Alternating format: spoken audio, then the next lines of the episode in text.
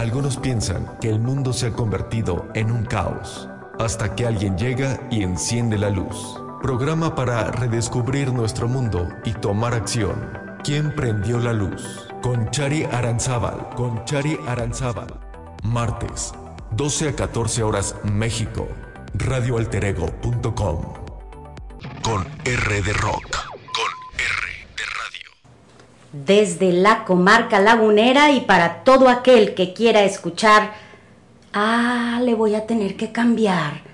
Ya no es para todo aquel que quiere escuchar, porque para todo aquel Exacto. Si somos aquel y aquella. Esto tiene que cambiar, gente, desde este momento lo vamos a cambiar, pero para todas las personas que nos quieran escuchar aquí y en China desde la comarca lagunera, esto es Quien prendió la luz. Yo soy Chari Aranzábal y les agradezco que estén sintonizando de nuevo radioalterego.com el día de hoy con el tema de temas, el tema que nos mueve el tema que, que, nos cala, el tema que duele, el tema que asusta, el tema del que todos deberíamos de saber, todos opinamos, pero nadie sabemos ni más, no se hagan.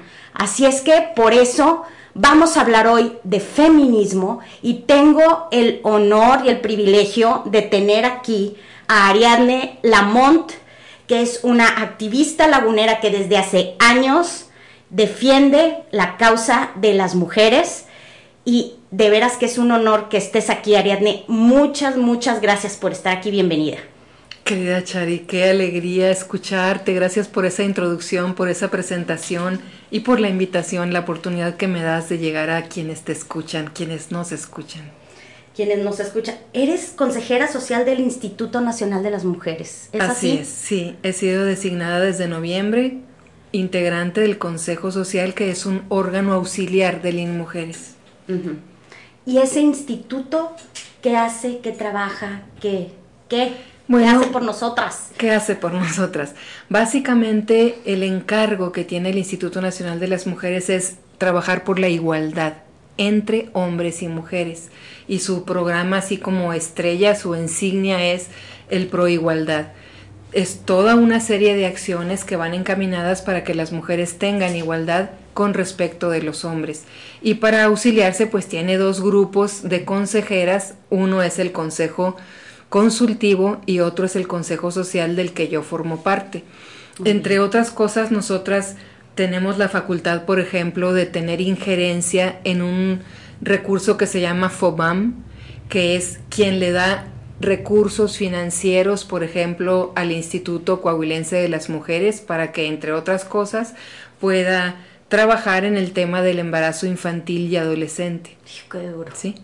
Y también hay un programa que también se financia con este FOBAM que tiene que ver con la construcción de la paz desde las mujeres. Okay. ¿Sí? El, eh, esa es MUCPAS, Mujeres Constructoras de Paz. Entonces, eso es algo de lo que hace el Instituto Nacional de las Mujeres, pero eso es una parte de lo que yo hago. Una parte muy sustantiva, otra de lo que yo hago es el acompañamiento a mujeres, niñas, niños y adolescentes en situación de violencia. Okay. Y voy con ellas, pegada con ellas como su segunda piel a todas las instancias a las que tienen que recurrir, Chari. Por ejemplo, al, al, al Ministerio Público, a sus audiencias, ante PRONIF, con médicos legistas, a todos los lugares donde las mujeres un problema de violencia, uh -huh. es como muy horrible ir sola a esas Claro. instituciones, aun cuando te trataran bien, que no siempre sucede. Entonces es mejor ir con una persona de acompañante, pero si esa persona es activista y si esa activista es feminista, mucho mejor. Claro.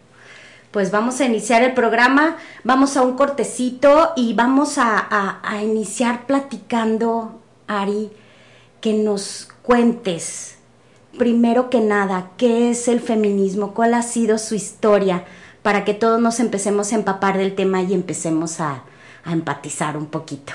Claro. Amigos, no se vayan, estamos en ¿Quién prendió la luz? Yo soy Chari Aranzábal, estamos con Ariadne Lamont y esto se trata de feminismo, no se vayan.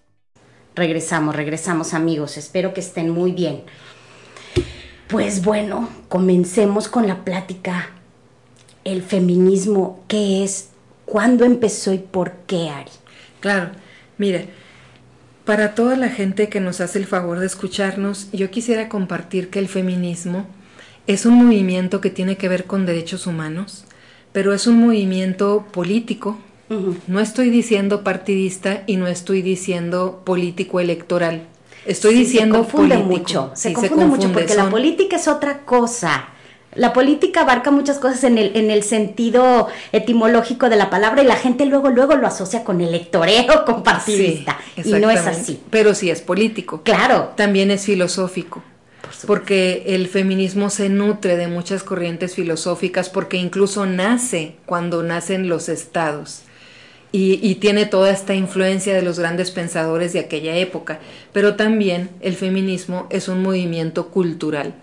Es decir, toda aquella que se diga feminista ya firmó su sentencia, no de muerte, su sentencia de lectura.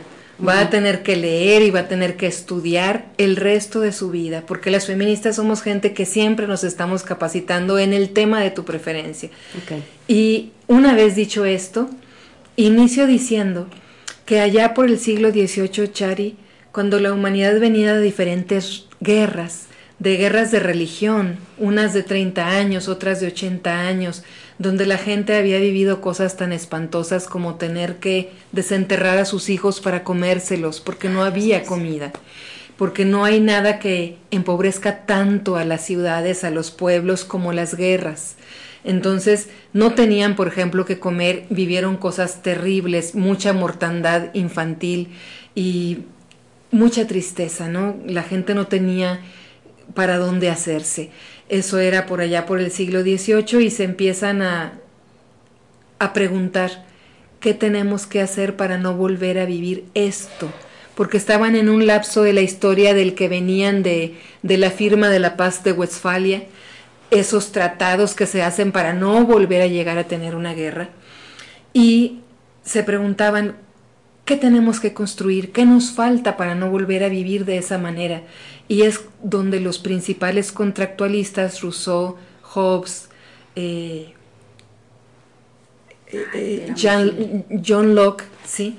y, y otros, otros que no son tan conocidos, pero empezaron a construir esta teoría de cómo tendría que ser la organización social y llegan a la conclusión de que tenía que haber ciudadanía era la primera vez que esa palabra salía a la luz. Y tiene que haber ciudadanos, y tiene que haber libertades, y tiene que haber derechos. Y entonces se preguntaban, ¿y para toda la gente? Y alguien decía, no, para toda la gente no. tiene que haber quien cuide los caballos, quien limpie nuestras botas, quien haga los quehaceres domésticos. Entonces eso quiere decir que los campesinos no pueden entrar en ese, en ese nuevo trato y tampoco pueden entrar los negros porque son esclavos, ellos no son libres. Y tampoco pueden entrar las mujeres, porque las mujeres nunca son libres. Las mujeres de chicas le pertenecen al padre, de grandes al marido y de viejas a los hijos, entonces nunca son libres, no van a poder ser ciudadanas.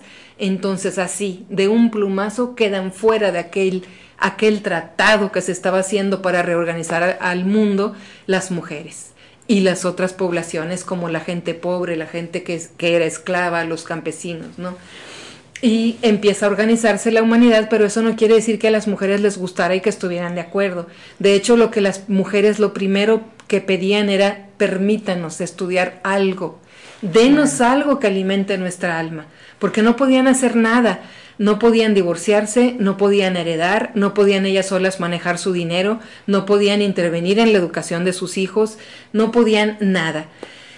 Y el, este, el siglo de las luces, el siglo XVIII, que es cuando ya, habíamos, ya veníamos de la Revolución Francesa, ya veníamos de la paz de Westfalia, los hombres dijeron en la Revolución Francesa, bueno, libertad, igualdad, fraternidad, pero no era para todos, Chari. Era para una clase, para una raza y para un género, la clase alta, la raza blanca y el género masculino. Quedando, como dije, fuera todo lo que no fuera hombre, blanco, rico, propietario. ¿sí? Todo lo que no fuera eso no, no entraba en ese pacto ciudadano, ¿no? Entonces las mujeres en el siglo XVIII, una de ellas, Olympe de Gouges, una francesa, dice, bueno, yo voy a hacer una calca de todo lo que hicieron ustedes para tener su ciudadanía y los derechos de los hombres, eso de eh, la declaración de los derechos del hombre y el ciudadano, yo lo voy a hacer pero para la mujer. Y sí lo hizo, y lo calcó de lo que ya estaba hecho de los hombres. Pero en respuesta los franceses, sus hermanos, para los que ellas habían combatido en la guerra, los que habían curado sus heridas, a los que habían alimentado, se enojaron tanto de que ella y otras que andaban con ella hicieron esa declaración de las mujeres y la ciudadana. Es una lectura que encuentran de libre acceso en Internet, ¿sí? escrito por Olam Dugush. El final de eso es que la decapitan, a ella y a otras. Entonces eso era para escarmiento de ella, pero para escarmiento de las otras también, de que se situaran. Ustedes están bien, como decía eh, Nish, Ustedes están bien, pero para que estén pariendo hijos robustos. Y como decía Rousseau, para que ustedes sean la alegría de sus maridos, para que les hagan la vida más agradable a sus maridos. Entonces, las mujeres no se conformaron y siguieron insistiendo. A esto del siglo XVIII se le llama la primera ola del feminismo porque el feminismo para su estudio se divide en olas y la primera ola se sitúa ahí en el siglo XVIII. Se le llama el feminismo ilustrado porque además el feminismo siempre es un movimiento ilustrado. ¿Sí? Pero salen del ilustración. Exactamente, porque ellas se alimentaban, por ejemplo, otra feminista de aquel tiempo, pero ella inglesa, Mary Wollstonecraft. Mary era una rusoniana, leía a Rousseau, claro que los leían, ¿por qué? Pues si no, ¿cómo iban a poder discutir, no? Eh, eh, eh, pero no pasa nada de lo que ellas decían, no pasa nada. Llega el siglo XIX. Es como una primera traición, ¿no? Es como una primera traición y es como un, un inicio sangriento, ¿no? Un inicio con la muerte de tus compañeras y algo que el feminismo, que siempre ha sido pacifista, nunca ha hecho. El feminismo ha logrado todos los derechos que tenemos las mujeres reconocidos sin haber eliminado, sin haber asesinado a nadie del bando contrario, a nadie. Y en, cambio el feminismo nace con la decapitación de esas mujeres. ¿sí? Esa fue la primera ola, el feminismo ilustrado. Llega el siglo XIX y para cuando llega el siglo XIX ya había como mucho fervor entre las mujeres que ya se habían dado cuenta que si ellas no lograban nada era porque no tenían representantes, nadie que hablara por ellas en los parlamentos. Y se dan cuenta de que era importante entonces que ellas pudieran votar, porque tampoco se les permitía votar. Y empiezan a pugnar en varios países por el derecho al voto y el derecho a ser elegidas. ¿sí? Eso fue las mujeres se ponen de acuerdo para hacer su manifiesto, por ejemplo en Estados Unidos lo hicieron en 1848 en un lugar, en la capilla de Seneca, Falls. ¿sí? Esa capilla era una capilla protestante porque las mujeres protestantes sí se les permitía leer el Evangelio y ser predicadoras. Se me hace tan eh, este especial porque otra vez la religión se mete ahí, ¿no? Porque los cuaqueros y toda la eran cuáqueras. Ajá. Así es. Los que venían eh, este huyendo de Europa de, de todo ese mm, pues de, de, toda esa cosa tan terrible que se, en que se había convertido la iglesia y que dicen ahora llegamos nosotros mejor acá a América a hacer las cosas bien no sé, se les llamaba puritanistas, pero, o, puritanos, pero mm, a pesar de eso, dejaban que las mujeres pudieran participar en, en, la iglesia. En los servicios, sí. En los servicios y que leyeran eh, eh, las escrituras, la Biblia, yo qué sé. Entonces, que predicaran. Que predicaran. Eso se me hace así como que muy... Y muy contrastante con la iglesia mayoritaria. Sí, sí. Con la iglesia católica que, que, era en ese momento la mayoritaria. ¿Sí? Pero esas mujeres cuáqueras también eran mujeres de cierto nivel social y tenían a su servicio y en las plantaciones de sus maridos población negra, es decir, población esclava. Y ellas empezaron a fijar que esos negros y esas negras esclavos eran iguales que ellas. Lo sienten así y dicen, bueno, es que ellos no pueden aprender, no pueden estudiar, no pueden ir a la universidad como nosotras, no son dueños de su vida como nosotras. no pueden elegir qué hacer como nosotras. Entonces nosotras somos como esclavas. Claro. Entonces estamos en contra de la esclavitud, ¿sí? Y se declaran abolicionistas. Esas mismas sufragistas que te decía, llegan a la capilla de Seneca Falls y no llegan con las manos vacías, llegan con un documento. El documento se llamó eh, el manifiesto de Seneca Falls. Ese manifiesto hecho por mujeres, por sufragistas, en 1848, en esa capilla de cuáqueros, es cuando ellas dicen vamos a luchar seriamente por adquirir el derecho al voto, porque se nos reconozca ese derecho. Y es donde se reconoce el inicio de la segunda ola. Y la segunda ola tiene nombre, se llama sufragismo. Claro. Y fueron 100 años, Chari, 100 años que involucraron a tres generaciones de mujeres. Hay familias en las que la abuela era sufragista, pero la hija fue sufragista y la nieta fue sufragista. Y la nieta, ya estando mayor, le tocó estar en el momento culminante de su lucha, cuando alcanzan el derecho al voto. Ya no le tocó a la abuela, no le tocó a la madre, pero le tocó a la nieta. Y esas sufragistas son algo muy especial en la historia del feminismo, porque son las que más derechos nos han conseguido a las mujeres. Gracias a las sufragistas, las mujeres llegamos a estudiar, porque en el siglo XIX lo único que pasa, de la lucha del siglo XVIII al siglo XIX, lo único que permea es que no las casaran a la fuerza, que no las hicieran elegir estado de vida a la fuerza, porque luego no querían ser monjas y las metían en el convento por castigo, o sí querían ser monjas y no las dejaban entrar al convento. Porque les convenía que se casaran con exacto, alguien. Exacto, porque eran tratos de la familia para incluso cuidar sus fortunas o aumentar sus fortunas.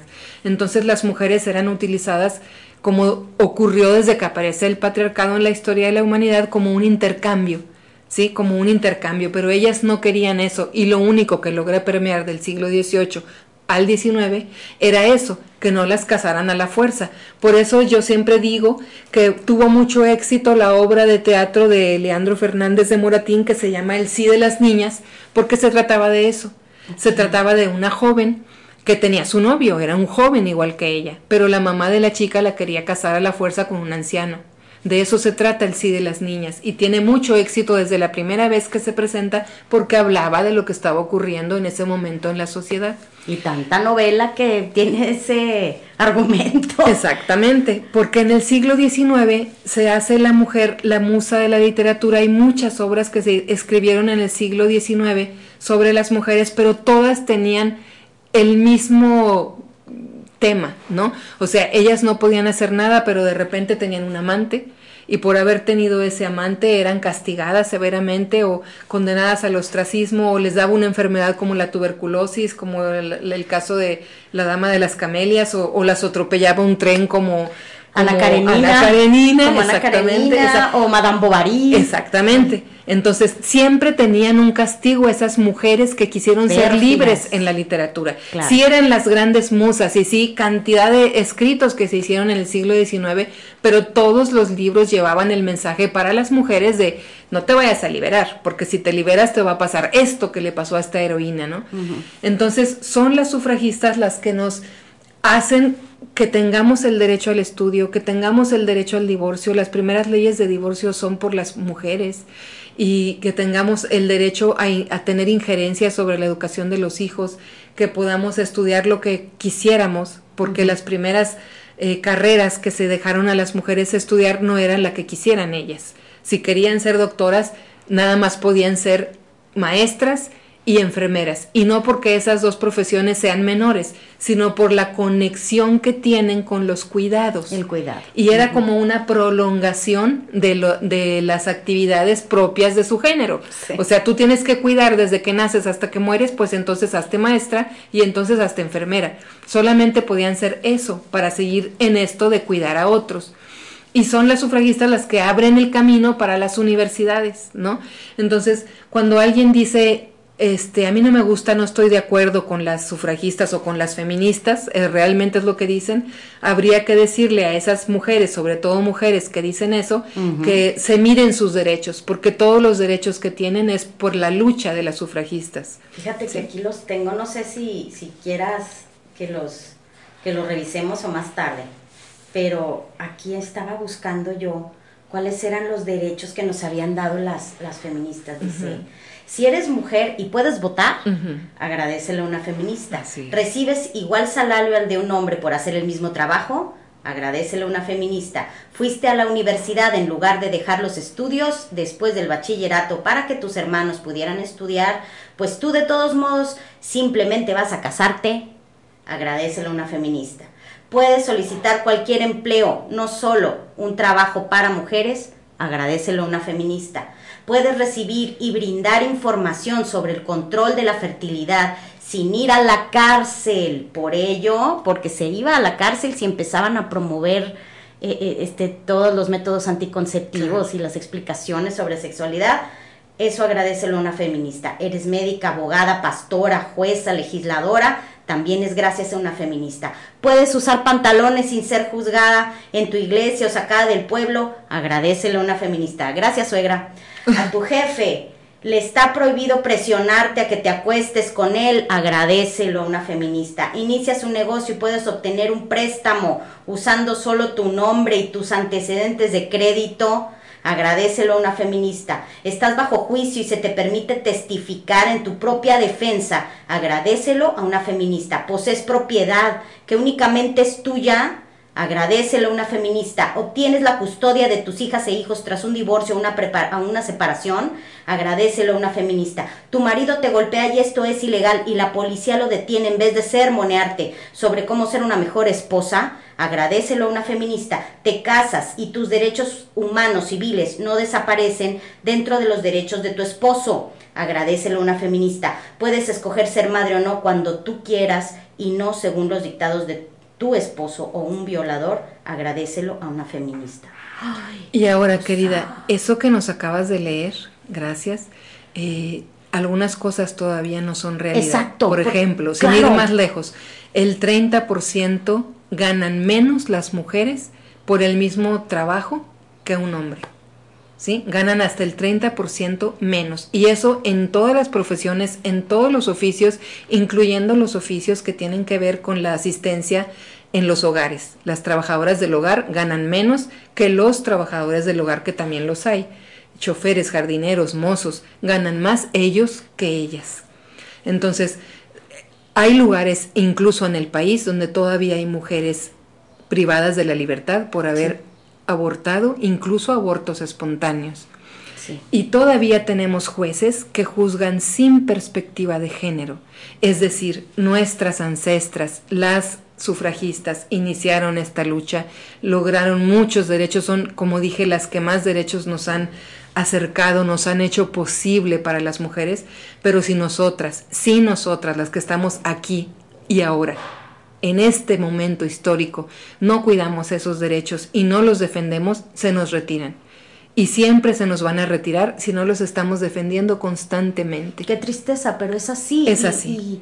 y las sufragistas lograron mucho fue la segunda ola, pero tuvo que haber una tercera. Claro, y la tercera ola, querida, es la que nace en los años 60, cuando estas mujeres de Estados Unidos y de Europa ya tenían estudios, ya tenían nivel de doctorado y, y, venían de esta generación que después de la posguerra estaban trabajando las mujeres fuera de casa, estaban ganando por primera vez dinero porque los hombres estaban en la guerra y ellas ocupaban los lugares de trabajo que eran de ellos y sacaban adelante su país, entonces estaban ellas pues que nada mal la estaban pasando, sin el hombre que les pusiera infierno de qué iban a hacer con, el, con su dinero, con su dinero, y con un dinero que jamás habían ganado.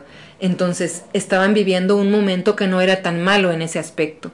Pero cuando termina la guerra y los hombres regresan cada uno a sus países, las mujeres no querían dejar las fuentes de trabajo. Y en ese momento el patriarcado se pone de acuerdo entre sí. Y fue la primera vez que el patriarcado mundial se pone de acuerdo entre sí a través de sus gobiernos para idear qué hacían para lograr que las mujeres regresaran a su casa. Y lo que hicieron fue, vamos sobre la economía del acero, vamos a fabricar muchos electrodomésticos con muchos botoncitos que parezca que es muy difícil de manejar para que ellas se sientan el ingeniero naval sobre su refrigerador o que vayan a reinar sobre su lavadora o que se enamoren de la cocina integral.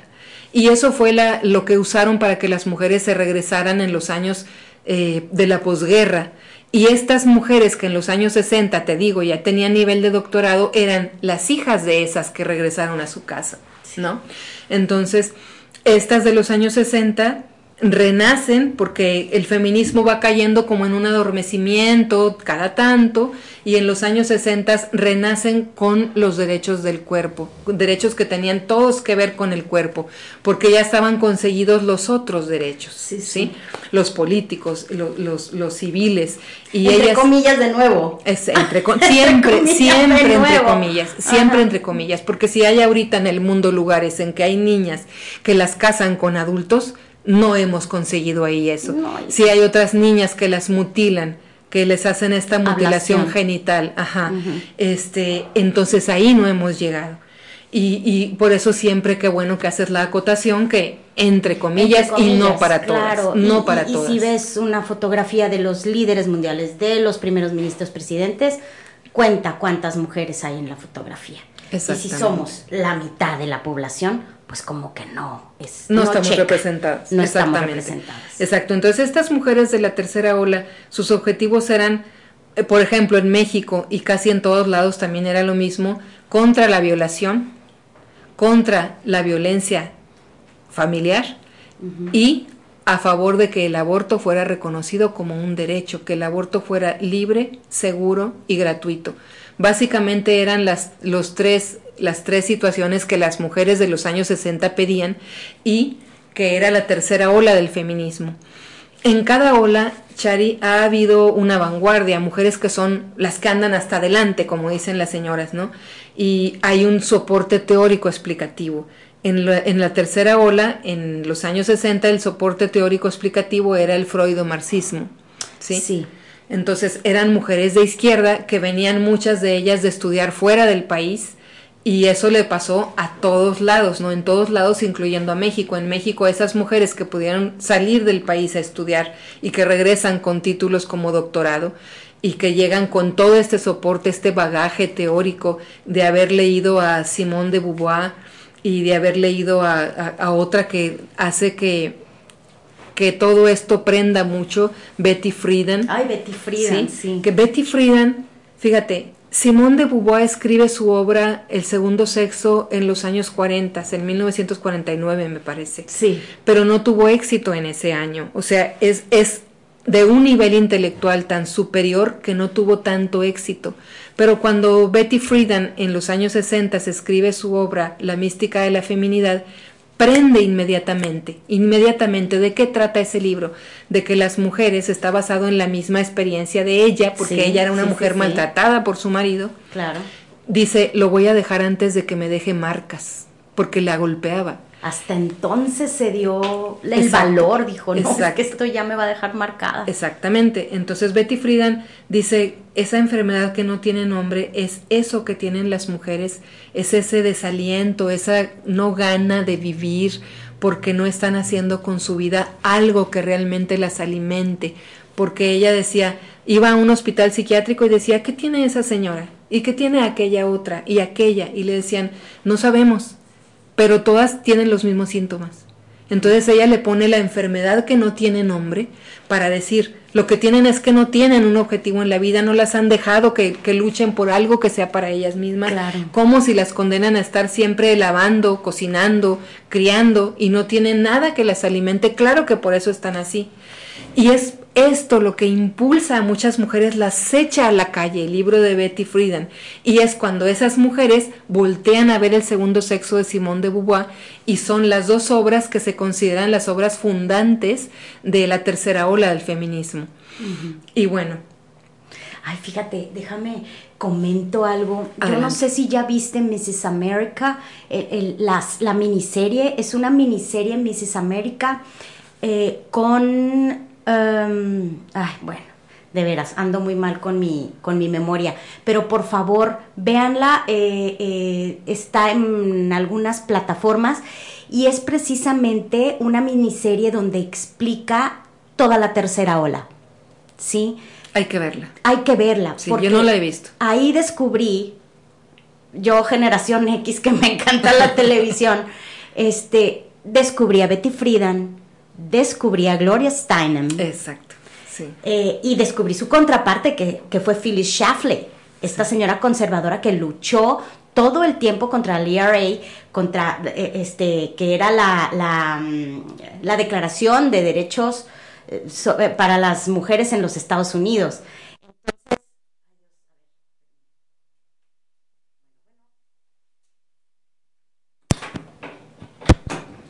Y entonces les decía que esta serie es buenísima. Sobre todo si no se quieren aventar a leer un libro, yo sí me estoy aventando a leer el feminismo para principiantes de, de Nuria Varela, que está buenísimo porque qué bárbara, y todo lo que dice el libro, tú ya lo tienes al dedillo, me estás contando el resumen del El libro, libro. qué increíble eres.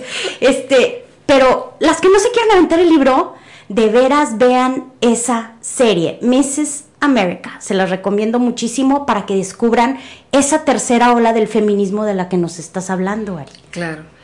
Y la tercera ola, hay autoras como Amelia Valcárcel que dice que todavía estamos en la tercera ola porque para que cambiemos de ola tendrían que haberse cumplido los objetivos de la ola anterior. Sí, pues todavía no. Y todavía no lo tenemos cumplido. Pero hay otras autoras que dicen que ya estamos en la cuarta ola. ¿Sí?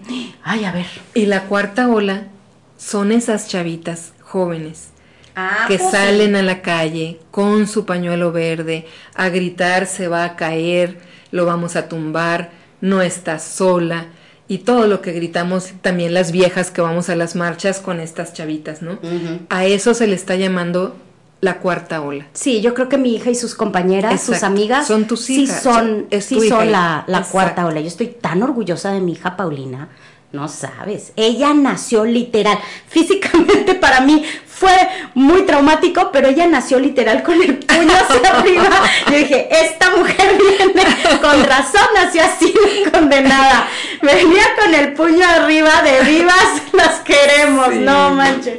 sí. Vivas nos queremos, qué cosa. Sabes, Chari, esa es la esperanza. Esa es la esperanza, esas chavitas que, mira, a mí me tocó ser organizadora de muchas marchas aquí en la ciudad y éramos menos las mujeres que convocábamos que las que llegaban a la marcha. A veces convocábamos 10 mujeres y llegaban 5 y esas 15 marchábamos.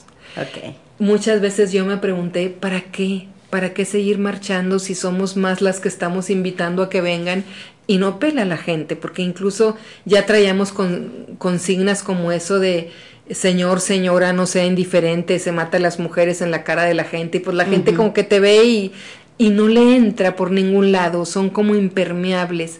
¿Cuándo les entra? Cuando les llega cerca algo Sí. que tiene que ver con Sí. violencia o tiene que ver con la muerte de alguna mujer de su familia, es cuando les llega el mensaje. Sí, es, es increíble. Yo la semana pasada eh, tuve a bien enterarme de un chat. No era un chat mío, no, era de la amiga del amigo de un primo del amigo, no era mi chat, que no, se jamás, piense, nunca, que no se piense. Entonces, eh, hubo una discusión donde verdaderamente uno de los hombres que participaba en el chat decía que pues de qué se estaban quejando las mujeres. ¿De qué se estaban quejando si hoy por hoy había un avance grandísimo, si todas estaban ya con, con la igualdad de salario, si él veía que había mujeres en ese chat precisamente que ganaban más que los hombres, este, que él ese día tenía que llegar a hacerse su comida y no se estaba quejando, eh, que él veía cómo en, en, en el trabajo estaba todo todo igual, que estaban recibiendo los, los mismos salarios y, una sarta de cosas que no me cuadraban. eh, y entonces se le, se le dijo, a ver, o sea, ¿sabes de qué estás hablando? ¿Sabes este, de las historias de las mujeres de aquí? ¿Sabes que no, que hemos batallado? ¿Lo sabes? No, parecía que no lo sabía. Entonces, hubo toda, toda serie de, de apología machista eh, que no se dan cuenta de que lo es. Y entonces, eh, una de las mujeres de ese chat obviamente empezó a decirle, no, pero mira, no es cierto, es que hay una cuota para que a fuerzas pongan senadoras. Fíjate a lo que hemos llegado, a que sea fuerzas, que no te fijas, no tiene por qué ser a fuerzas, tiene que ser una, una cuestión de, de, de, paridad porque, porque la realidad es que somos iguales. Y total, en una de esas, este, en, en uno de esos eh, discusiones, de repente se hace un chiste donde no se hagan a todos los hombres nos traen de la oreja nuestras señoras en la casa y ellas son las que verdaderamente mandan. Hasta ese momento la mayoría de los hombres del chat habían quedado callados, no habían dicho nada más que uno que es psicólogo y que sí empezó a decirle, sabes qué, lo que pasa es que no has empatizado, o sea, en tu realidad, en tu círculo, no es lo mismo que pasa en todo México. Eh, pero todos los demás, todos los demás hombres del chat no habían dicho nada. Hasta que se hizo ese chiste de que las señoras los traían de una oreja y de que ellas eran las mandaban, las que mandaban, eh, se empezaron a reír y entonces sí participaron. Yo me pongo a pensar en dónde estaban ellos, los demás que participaban en ese chat, que sí tienen hijas, porque el que estaba diciendo todas esas eh, eh, este, comentarios machistas no tiene hijas. No tiene. Fíjate, pero sin embargo, Chari, qué bueno que tengan hijas, hermanas, esposas, madres, pero tendrían que reconocer que las mujeres son personas, somos personas y tenemos los mismos derechos por eso, porque somos personas.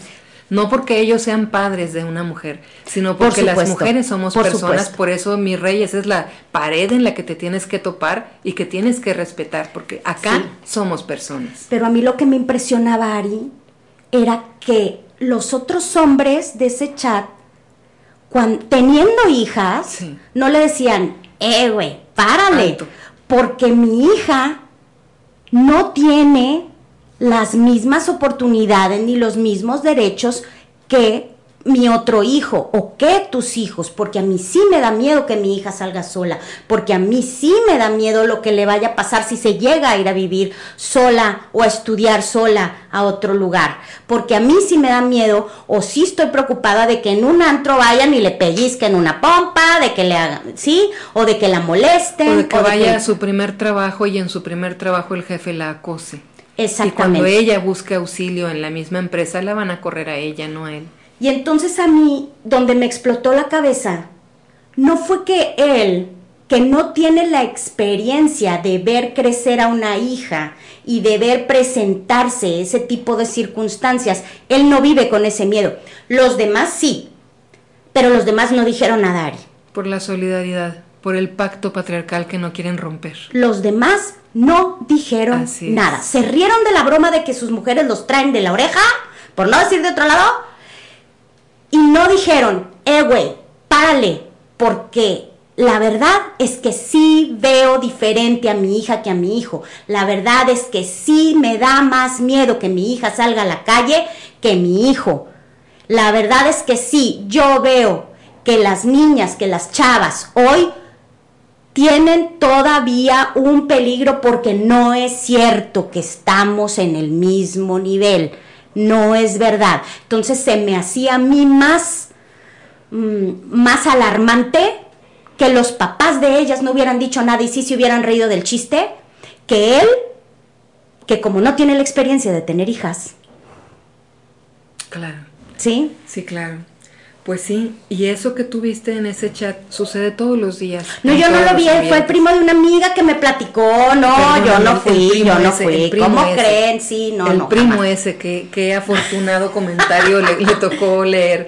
Fíjate que quiero dejar también claro para quienes nos escuchan que así como lo dije que el feminismo es un movimiento pacifista, que es un movimiento cultural, filosófico, que tiene que ver con derechos humanos, Aquí les quiero decir, las feministas no solo hemos luchado o han luchado las ancestras por los derechos de las mujeres, sino que también, como dije, les interesaba que no hubiera esclavitud y fueron abolicionistas. Y también trabajaron mucho porque no hubiera niños y niñas trabajadores, porque en esa época, en el siglo XIX, los niños y niñas trabajaban en las minas en las minas, con todo el riesgo que eso implica, que no iban a la escuela, que estaban metidos ahí respirando todo, todo el polvo que existe y entonces se enferman de lo mismo que los mineros.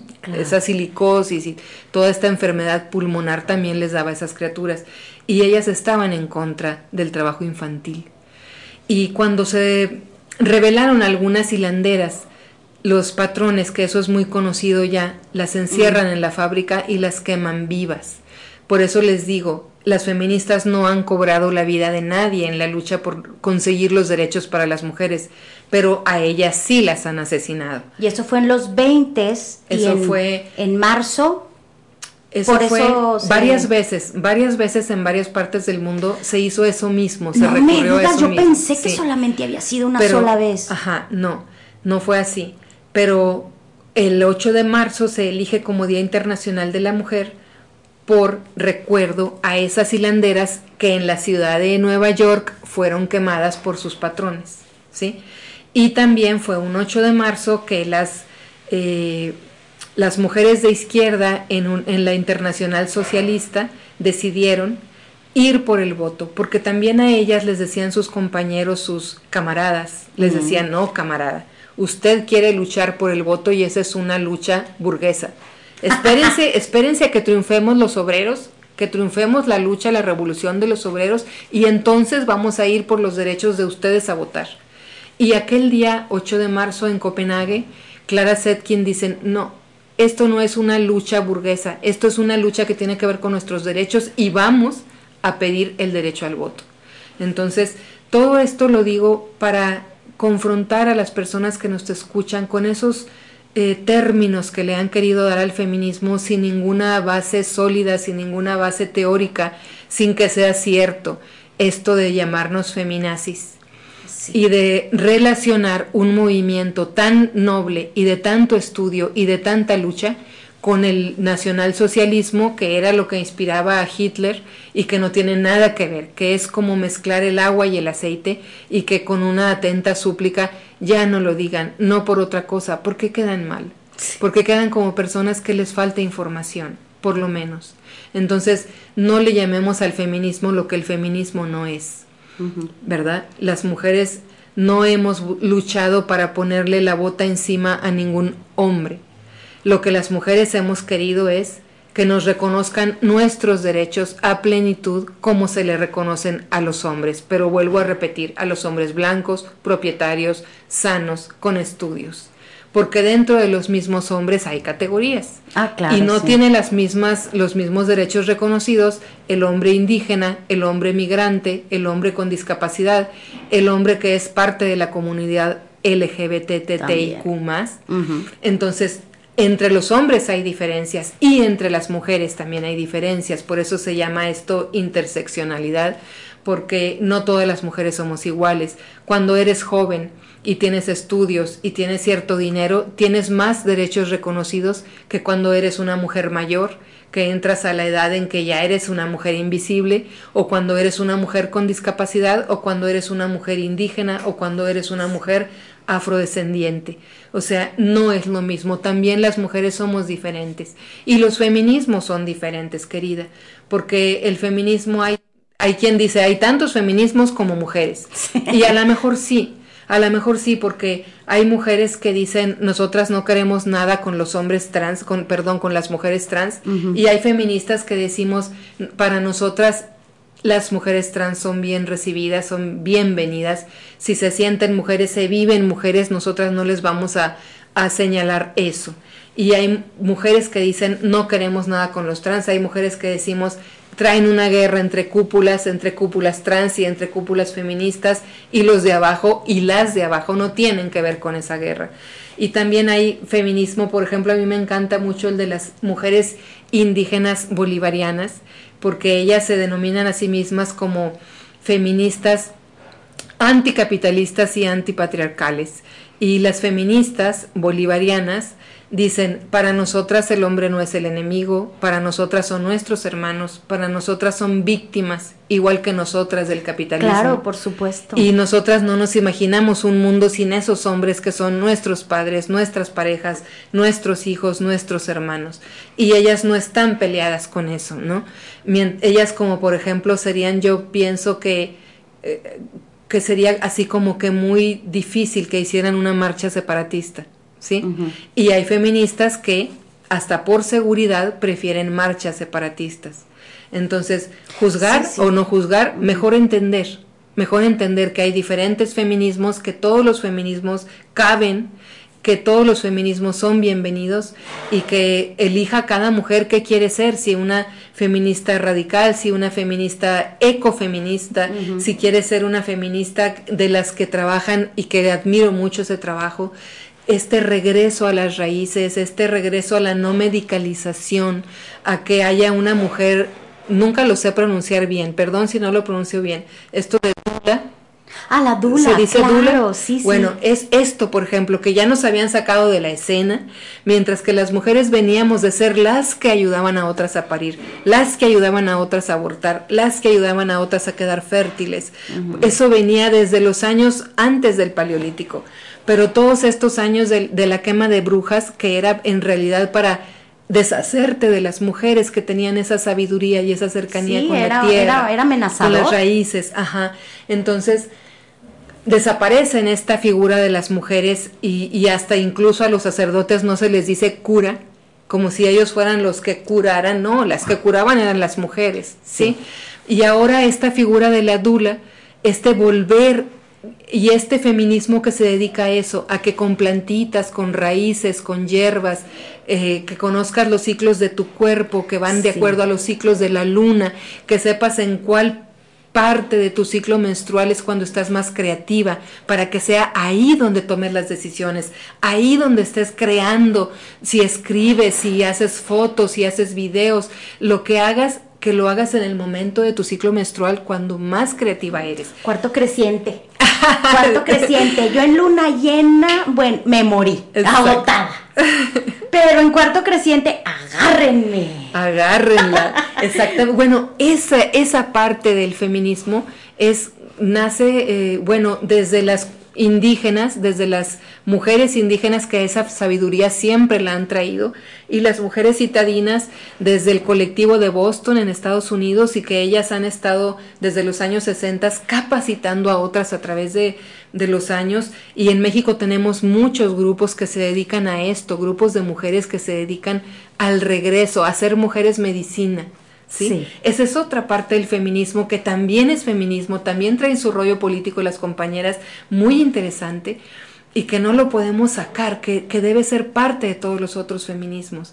Y así hay diversos feminismos, muy, muy otros, muchos otros, que cuestión de saber en dónde tú te sientes identificada o si no te sientes identificada con ninguno, por eso decimos hay tantos feminismos como mujeres. Solamente tenemos que recordar, feminista así en términos muy básicos, muy básicos y muy sencillos para que lo entienda todo el mundo, feminista es aquella que está de acuerdo con los derechos sexuales y reproductivos, incluyendo el aborto.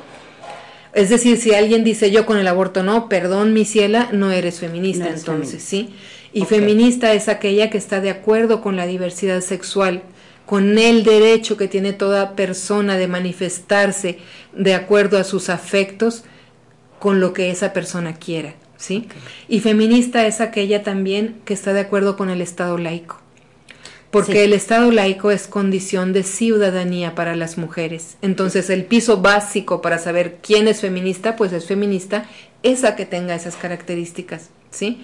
Pero además, que no se nos olvide que el feminismo es un movimiento pacifista que no va contra los hombres, sino que va a abrirle los ojos a los hombres para que se den cuenta que también ellos han sido víctimas del patriarcado y del capitalismo y del machismo y que tienen que reinventarse, deconstruirse y ser hombres de otra manera para que estén a la altura del desarrollo que las mujeres sí estamos adquiriendo.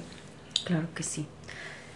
Nos queda todavía mucho por platicar, pero tenemos que hacer un corte. Ari. Vámonos. Así es que vamos a hacer un cortecito. Si se fijan cómo se nos ha ido como agua el programa, porque todo esto que nos está platicando Ari, que nos está prendiendo la luz, está súper interesante. No se vayan amigos, estamos en Quien Prendió la Luz. Yo soy Chari Aranzábal y les agradezco muchísimo que estén eh, escuchándonos. Le agradezco a Oti Rojero porque ya aquí me mandó un mensaje.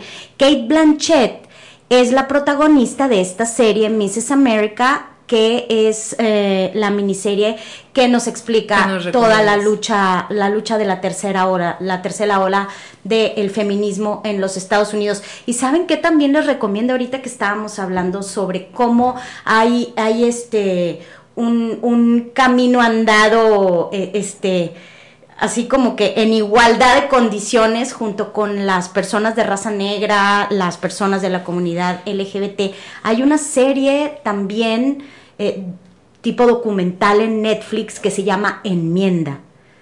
No se la pierdan. Ahí en esa, en esa serie Enmienda obviamente viene toda, toda la explicación de cómo, mm, de cómo no se ha respetado eh, cierta enmienda en la Constitución de los Estados Unidos para darle plenitud de derechos a, a, las personas de raza negra. E igual también en esa misma serie se habla sobre la comunidad LGBT, sobre los migrantes, sobre las mujeres. Si quieren saber más, del tema, de verdad no se la pierdan, está buenísima. Ahora sí, vamos a hacer un, cortecito y regresamos, gente. Estamos en ¿Quién prendió la luz? Regresamos, regresamos a ¿Quién prendió la luz? Estamos transmitiendo desde la comarca lagunera para quienes nos quieran escuchar. Uh. Ya cambié. ¿Eh? ¿Qué tal, eh? Ya cambié. Em, quiero que sigamos hablando de toda la historia del feminismo, pero no sin antes preguntarte para que la gente que no sepa que somos muchos, ¿qué es el patriarcado? Porque la gente escucha mucho sobre es que el patriarcado y la sociedad patriarcal y la cultura patriarcal. ¿Qué es el patriarcado? Para que a todos nos quede claro como todos estamos inmersos en él y nos afecta tanto a hombres como a mujeres. Así es, tanto a hombres como a mujeres. Miren, yo siempre empiezo hablando sobre patriarcado, no sé por qué ahora no empecé así. Pero bueno, vamos a darle. Me orillaste, me orillaste. Vamos a darle. Eh, miren, en realidad sabemos muy poco de lo que sucedió en la historia de la humanidad antes de que apareciera el patriarcado. Hay quien dice que el patriarcado tiene unos 10.000 años. Y si la humanidad tiene 200.000. Ah, quiere decir que como 90.000 años no vivimos con patriarcado, ¿cierto? Ok. ¿Sí? Entonces, se sabe muy poco de esos 90.000 años, pero se saben algunas cosas. Se sabe que las comunidades no eran guerreras, se sabe que estaban organizados, eh, que eran, por ejemplo, comunidades alfareras, que eran nómadas, que se protegían mucho porque tenían un gran problema que resolver y ese gran problema era la subsistencia. Tenían que mantenerse con vida y entonces eran comunidades muy unidas, en las que no existía eso de que tú eres inferior a mí y me atiendes. O no existía el concepto de familia como lo conocemos ahora. Las mujeres, por ejemplo, los hijos se llevaban en, en una línea matrilineal. ¿Sí? Es decir, las mujeres sabían de quién eran los hijos, pero los hombres no sabían y tampoco como que no sabían qué valor podría tener que ellos fueran el padre. ¿sí? Porque como no era, no existía el matrimonio y no existía la familia, pues te podías relacionar con quien tú quisieras y tener hijos de quien tú quisieras, pero los hijos siempre iban quedando con la mamá, por eso digo matrilineal, ¿sí?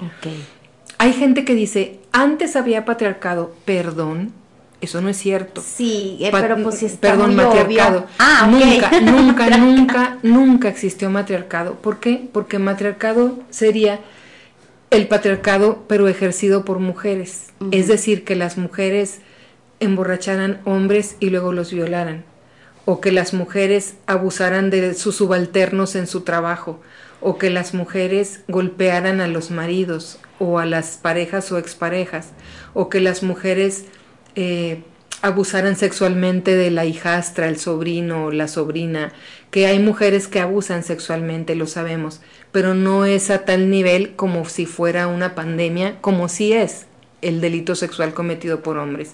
Es decir, matriarcado nunca existió. Matrilineal sí, o sea, los hijos se llevaban, como digo, a través de la madre. Era la madre la que si cambiaba de tribu se llevaba a sus hijos, si tenía otra pareja se llevaba a sus hijos, y no era que pareja así. Sí. Listo. Listo. Bien.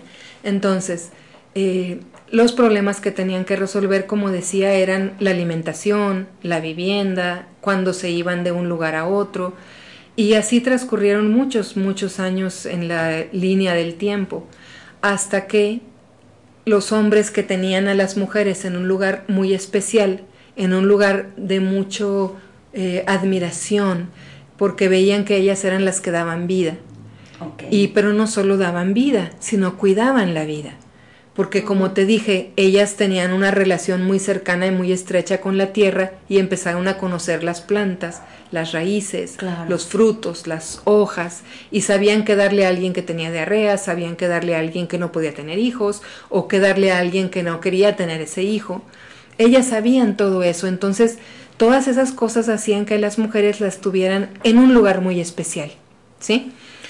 Y también el hecho de que eh, tenían que ver, eh, o sea, las mujeres tenían esta cercanía con la vida, pero eh, los hombres no estaban en un sentido de posesión sobre las mujeres. Entonces hay, hay especialistas que dicen que se iban a casar juntos, justamente para cuidarse, hombres, mujeres, viejos, hasta los chiquillos. Y después hay quien dice que las mujeres sí se empezaron a quedar en, en, las cuevas, pero como un arreglo en común, no como una obligatoriedad, sino como un arreglo en el que ellas eran las que se quedaban porque estaban amamantando, o estaban embarazadas, o estaban cuidando a los viejos enfermos, o en fin, así, ¿no? Pero no con este poder de uno sobre otras.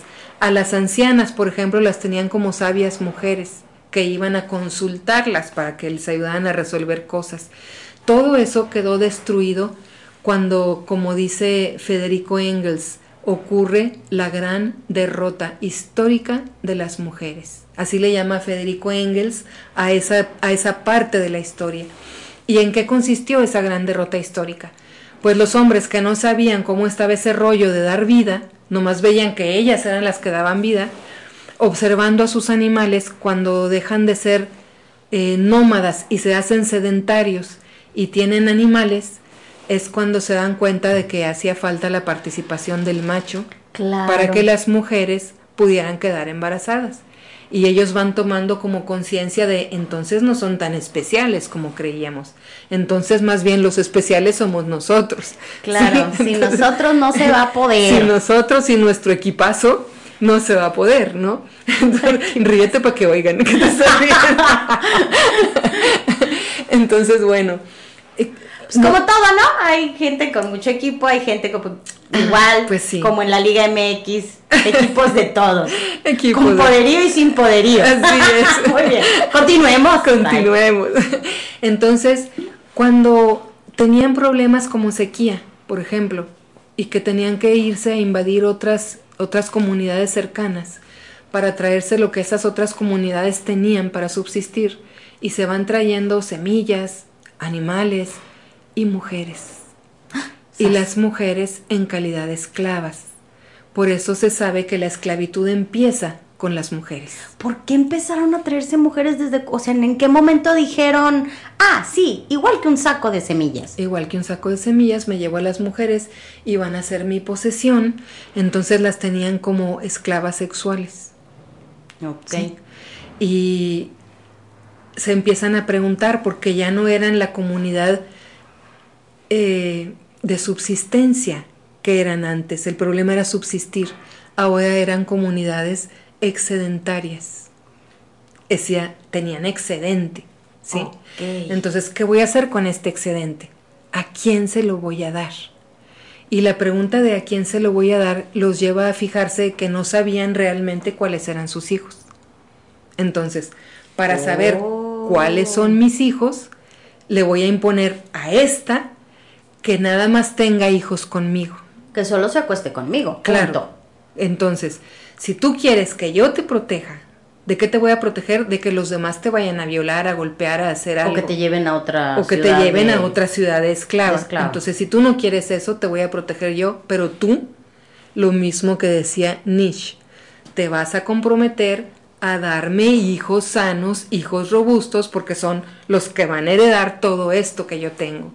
Entonces, por cuestión de herencias, nace el patriarcado pero nace acompañado de otras cosas. Cuando yo doy las clases que les doy a las, a las mujeres que se quieren formar como feministas, siempre les digo, nacen las guerras con el patriarcado, nace la esclavitud de las mujeres. Claro. Con el patriarcado nace, por ejemplo, las religiones monoteístas que antes no había, porque incluso antes no se sabía porque no había mujeres que hubieran estudiado paleontología. A partir de que hubo mujeres con esa profesión, eh, se empiezan a dar cuenta, por ejemplo, hay este libro de Lerda Herner, este, y, y en ese libro, Gerda Lerner, perdón, lo dije al revés, Al revés. Gerda Es que cada nombrecito que Sí. E- ella escribió la historia del patriarcado. Ahí nos platica todo eso, los hallazgos que ella misma hizo en los países de mm, Mesopotamia y todos esos países de culturas antiguas. Las estatuillas que encontraba decía que evocaban a diosas. Entonces por eso sabemos que antes de esos dioses monoteístas había diosas, que eran las que la humanidad adoraba.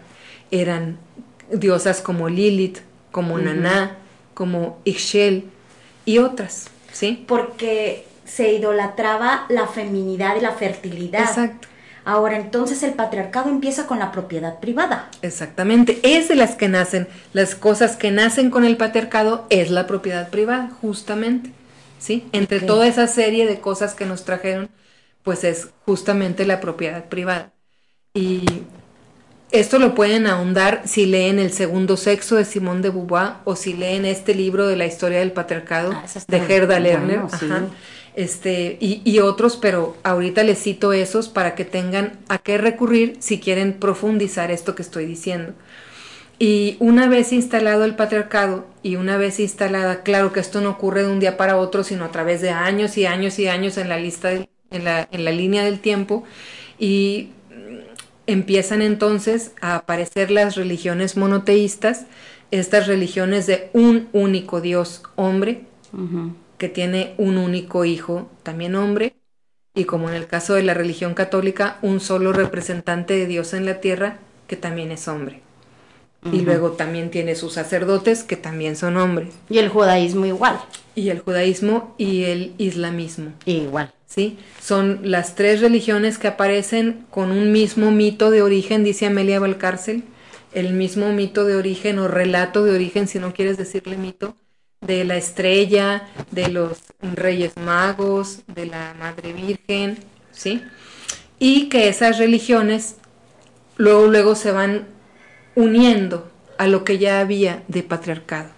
Después, cuando viene el capitalismo, es otro de los pilares del patriarcado, ¿sí? Porque este modelo económico para el cual lo importante es vender y vender y vender todo lo que se pueda. Y comprar y comprar Sí. y comprar. Pero básicamente es todo es mercancía. Sí.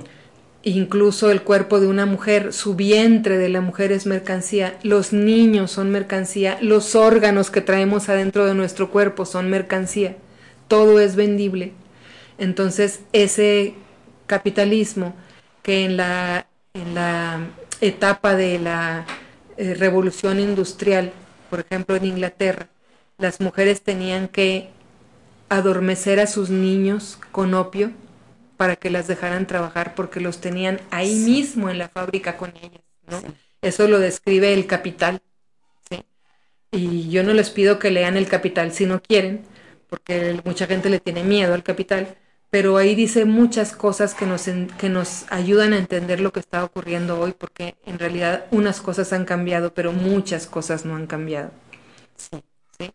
A ver, denme un, un segundito, vamos a hacer un cortecito de nada y regresamos a quien prendió la luz.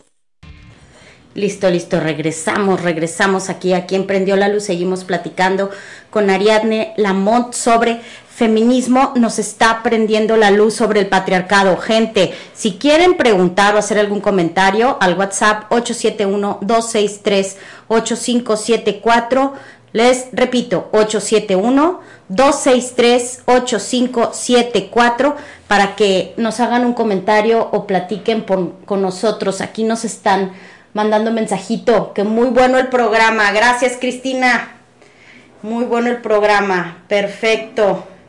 ¿Qué más? ¿Qué más? Ya saben, si quieren comentar, aquí estamos y yo les recuerdo que a las 3 de la tarde tienen que estar conectados todavía con Radio Alter Ego porque llega Toño Galvez y su programa Alter Ego donde va a tener temas de seguro muy interesantes para ustedes y música fregona como toda la que está en la programación de radioalterego.com. Fue un pequeño lapsus, pero seguimos. Seguimos. Seguimos en esto de el, el capitalismo y cómo el patriarcado se ceba en él es una herramienta misma que se alimenta uno de otro, ¿no? Y entonces... Sí, pues mira, aquí lo que tendríamos que hacer es conectar eso que estoy diciendo del patriarcado con el momento actual. En el momento actual, en donde identificamos el patriarcado, esa forma de organización social que le reconoce todos los derechos a los hombres sobre las mujeres, los niños, las niñas, otros hombres, sobre los animales, sobre la naturaleza como si el hombre fuera la medida de todas las cosas. Androcentrismo. Todo lo demás, exactamente. El androcentrismo, todo lo demás sujeto a la voluntad de ese hombre. Pero vuelvo a repetir, hombre blanco, propietario, estudiado, con influencias, con relaciones. ¿sí? Ese patriarcado... Heterosexual. Heterosexual, por supuesto, y cristiano. Y cristiano. Y cristiano, sí. Bueno, judío cristiano, digamos. Bueno, sí, sí, sí, sí, tienes toda la razón, judío cristiano. Entonces, ¿en dónde lo vemos? ¿En dónde lo ves, Chari? Fíjate, hay mujeres que llegan a pasar su cuerpo por el bisturí, y yo sé que esto no les va a gustar a muchas que nos escuchan, pero llegan a pasar su cuerpo por el bisturí, finalmente lo que quieren es darle gusto a la otra parte de la humanidad que son los hombres, ¿sí? Y son capaces de agredirse a ellas mismas, pero no es una decisión tan libremente tomada, porque las mujeres desde muy pequeñitas nos enseñan a agradar a los demás. Sí. Y agradarlos en todo lo que somos, incluyendo en nuestro aspecto físico. ¿Sí? Entonces, por eso esa delgadez extrema o esos cuerpos eh, vaya que ya pasaron por el quirófano y no es normal ver a una persona tan delgadita con unos senos tan prominentes o con una con unos glúteos tan prominentes, pero creemos que eso es lo que les va a gustar a la otra parte. Fíjate, no sé si has leído el, libro del mito de la belleza de Naomi Wolf. Sí.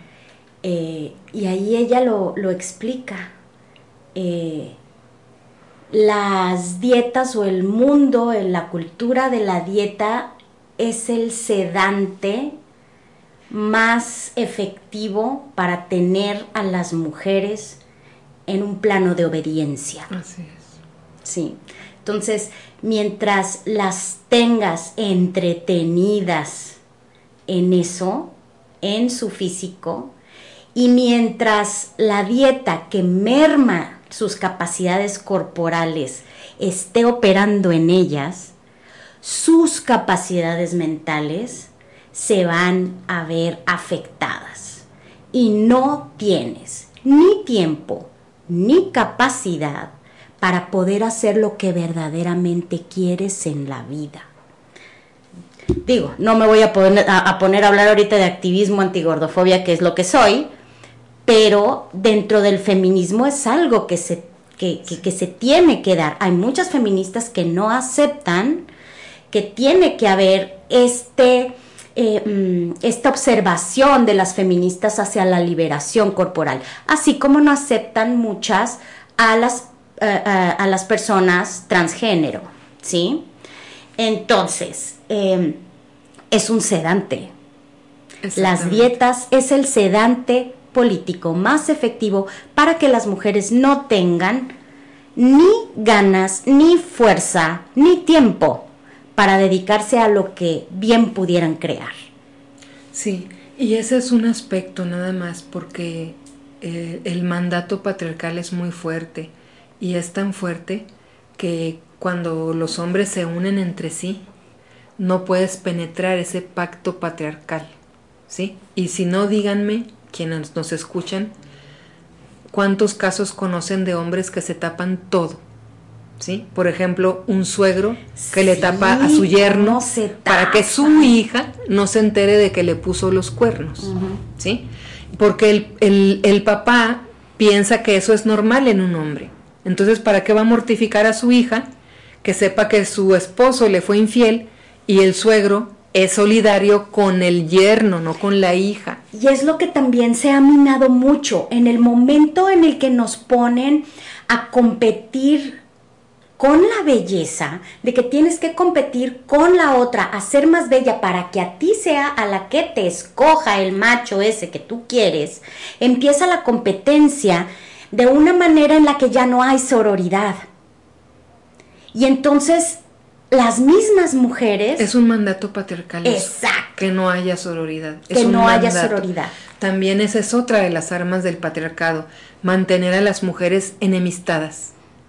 Obligatoriamente tenemos que llevarnos mal entre nosotras para quedar bien con el pacto patriarcal, porque organizadas, organizadas nosotras, ¿qué pasa con el pacto patriarcal? Lo vamos a señalar, lo vamos a desdibujar y lo vamos a tumbar, tarde o temprano lo vamos a, tumbar. Entonces es un mandato patriarcal que las mujeres seamos enemigas. Y a veces nos odiamos de a gratis sin que nos conozcamos, sin que nos hayamos hecho nada. Hay mujeres incrustadas en el gobierno que aunque estén en el gobierno su solidaridad tendría que ser con las mujeres, no con el gobierno, no con el eh, partido que la colocó ahí, sino con las mujeres, ¿sí? O en la escuela eh, hay problema con, con, alguna niña, las demás saben que esa niña está sufriendo acoso de parte de un compañero o de parte de un maestro y se callan para perjudicarla. Y eso es algo que no debemos de permitirnos, no debemos de permitirnos porque debe haber una ética.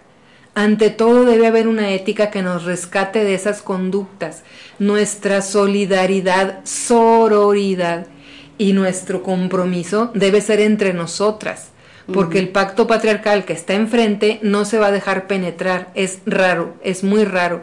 Lo, que logramos es hacerle fisuras y por esas fisuras nos vamos a ir colando, pero sí tienen un pacto patriarcal, lo vemos en todos ellos, en todos. Sí.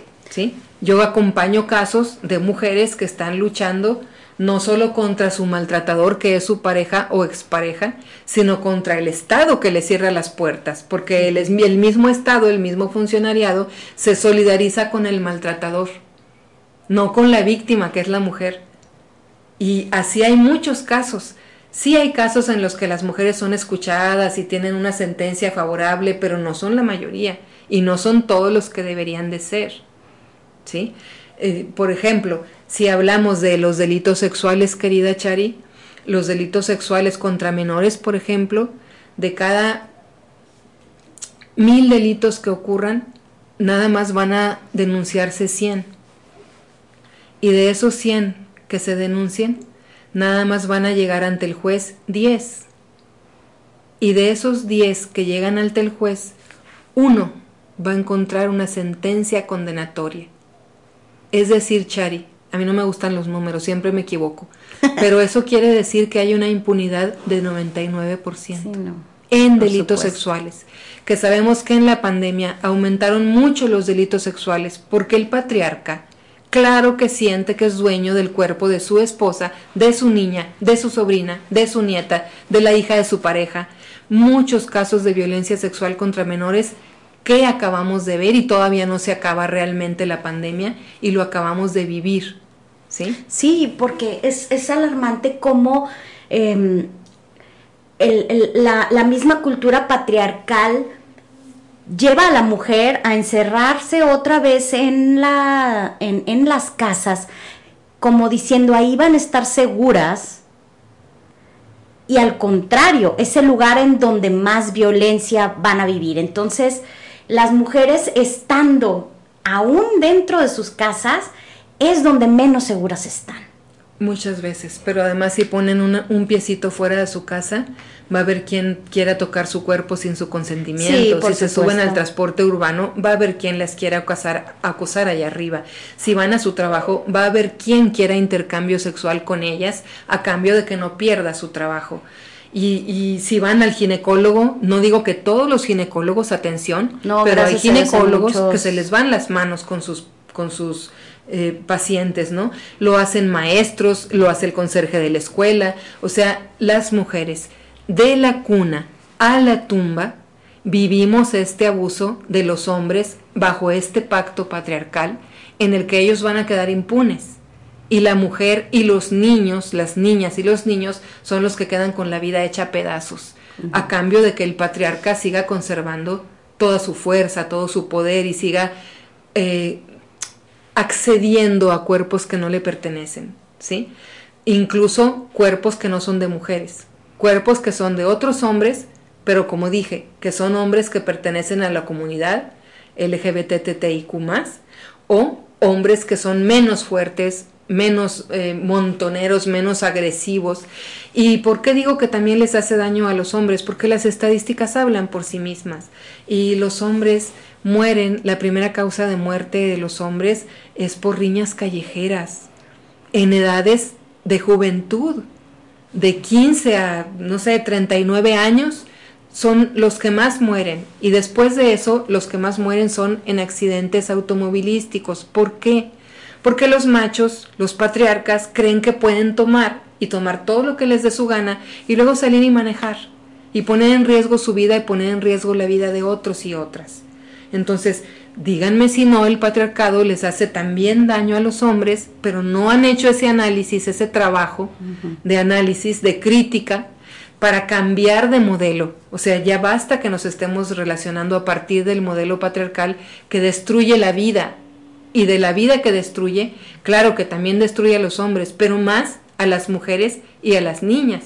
Porque si está mal el obrero en su fábrica, donde lo explota el patrón, donde lo regaña, donde lo explota, pero ese, ese obrero llega a su casa y tiene con quién desquitarse. Y, fíjate que estaba yo eh, este, platicando con, las abogadas de Musas el otro día aquí en, en el programa, y es increíble cómo las drogas son el elemento principal que está dentro de la violencia. El cristal, sobre todo. El cristal. Porque un carrujo de marihuana no te pone a que te hagas asesino, ¿sí? Pero esa droga que se llama cristal, que también le llaman foco, eso vuelve loca a la gente en cinco minutos y se pueden convertir en asesinos en cualquier momento. Y ahorita es una droga muy consumida porque no es cara.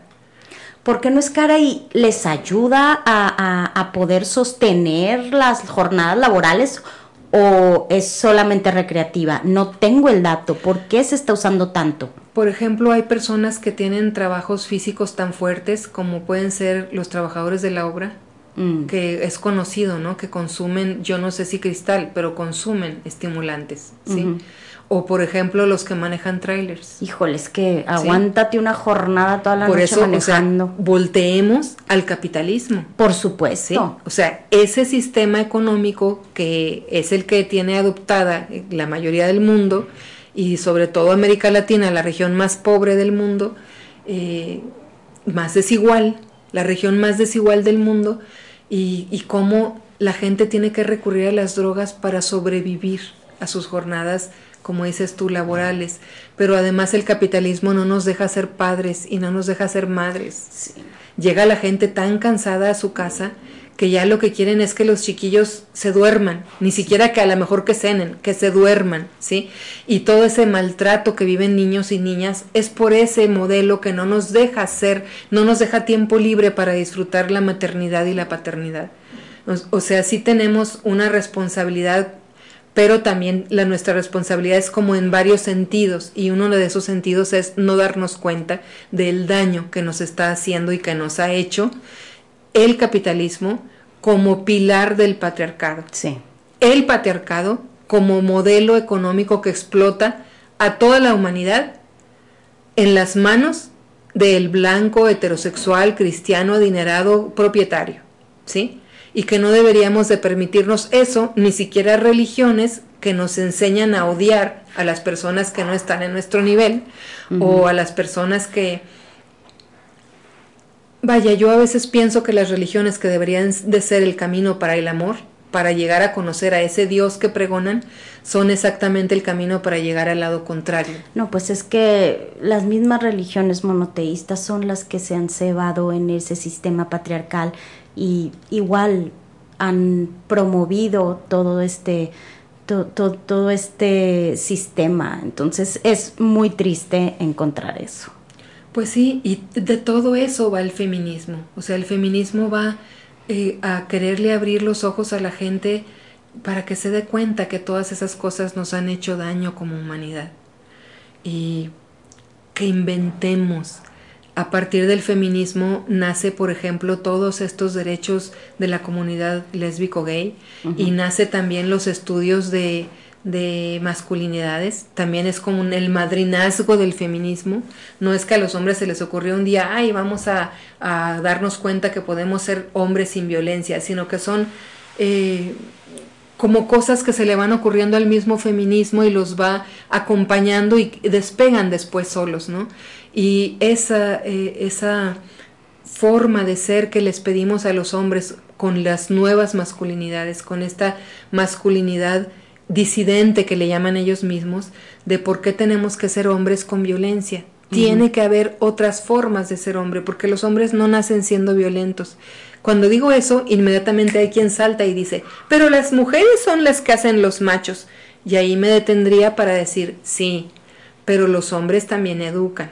Pero él nunca estaba, él nunca estaba en la casa. pues por eso. Estaba ausente, él educaba desde la ausencia. Él estaba enseñándole a los hijos que a los hijos se les abandona, que a la mujer se le abandona, que no se colaboran los hombres en el trabajo de la casa, que los hombres si aparecen es para ser violentos. Esa es una forma de educar.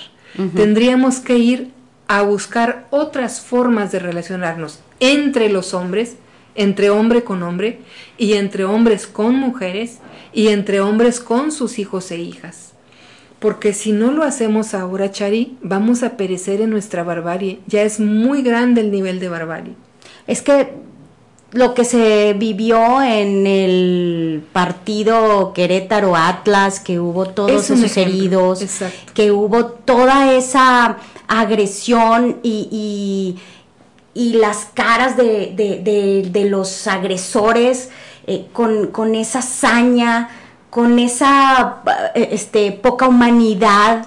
¿sí? De, de violentar al otro por el simple hecho de irle a otro equipo o porque le dijo el patrón eh, este, de, su, de, su grupo delictivo, yo qué sé, por lo que sea, la violencia que se vivió, todo el mundo estaba, qué horror, cómo es posible que la sociedad esté así, cómo es posible que se agredan de esa manera, pero no son capaces de voltear a ver que en nuestras comunidades podemos hacer el cambio y que hay personas que están alzando la voz para poder hacer el cambio y sin embargo se burlan y dicen, ay, no aguantan nada, son una generación de cristal, son una generación que está alzando la voz para que ya no siga habiendo ese tipo de, de pequeñas microagresiones que luego engordan el caldo para que se explote luego en este tipo de, de, de eventos, ¿no? Es lo que yo pienso. Ay, me fui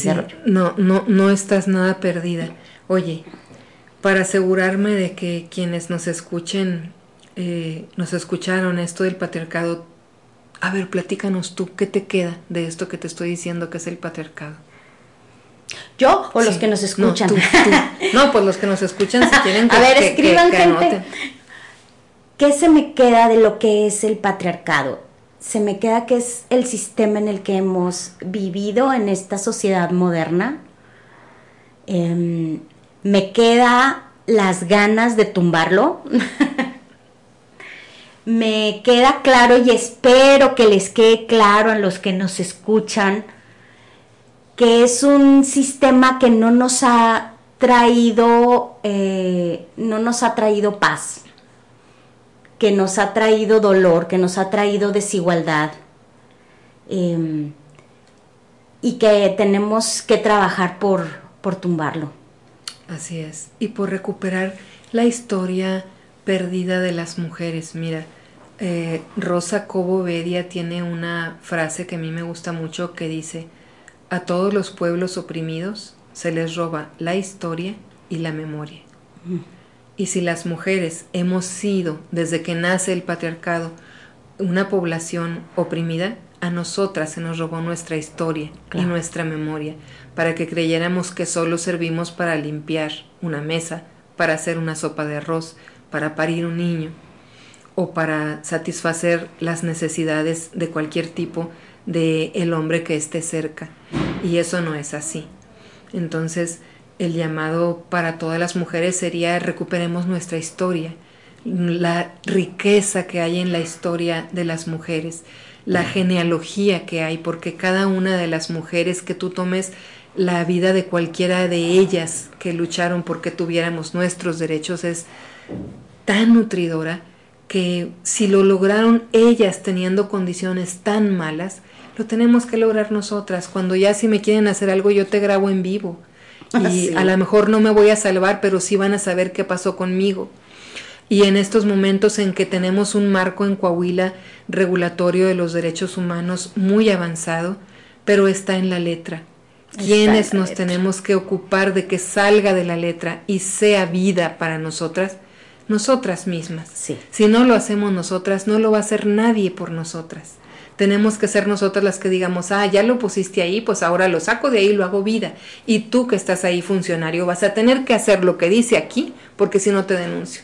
Con sororidad y con unidad. A mí me da mucha tristeza porque también lo acabo de, ver en un chat cuando una mujer profesionista, eh, pero que no tiene hijas ni hijos, dijo, odio a las feministas. Odio a las feministas porque, no sé, estaban hablando de toda la violencia y lo que hablábamos hace rato de las feminazis, ¿no? Y de lo que nos pedías. No, no podemos decir feminazis, no podemos hacer esa comparación. Pero precisamente, si no somos auroras, si no somos de veras, si no estamos unidas, si no nos apoyamos, no vamos a poder continuar ganando terreno para esta equidad, para esta paridad. Sí, sobre todo démosle una oportunidad al feminismo y demos una oportunidad de vencer nuestros propios miedos. Porque cuando alguien se atreve a decir yo odio esto, ese odio que estás echándole a la humanidad encima, lo estás arrojando sobre el campo cuántico, ese odio que estás poniendo ahí le está haciendo daño a todo el resto que están ahí en el campo cuántico. Estoy hablando a otro nivel, ¿sí? O sea, si yo me atrevo a decir odio, esa es la energía que estoy echando ahí. Y quiero decir que lo contrario al odio, alguien pensaría que es el amor, ¿sí? Y no. Cuando, la gente odia, hay mucho miedo ahí. Entonces, estás odiando porque tienes miedo. Y tienes miedo de algo que no conoces. Y tienes miedo de algo que no sabes para qué ha servido, no sabes qué ha inspirado, no sabes qué es lo que puede lograr eso que tú odias, porque hay países en los que las mujeres son las que han pacificado a ese país y mujeres con formación feminista. Entonces, no podemos decir odio cuando estoy odiando algo que ha tenido una historia de bien una historia de derechos, una historia de paz, porque ha sido un movimiento pacífico. ¿sí?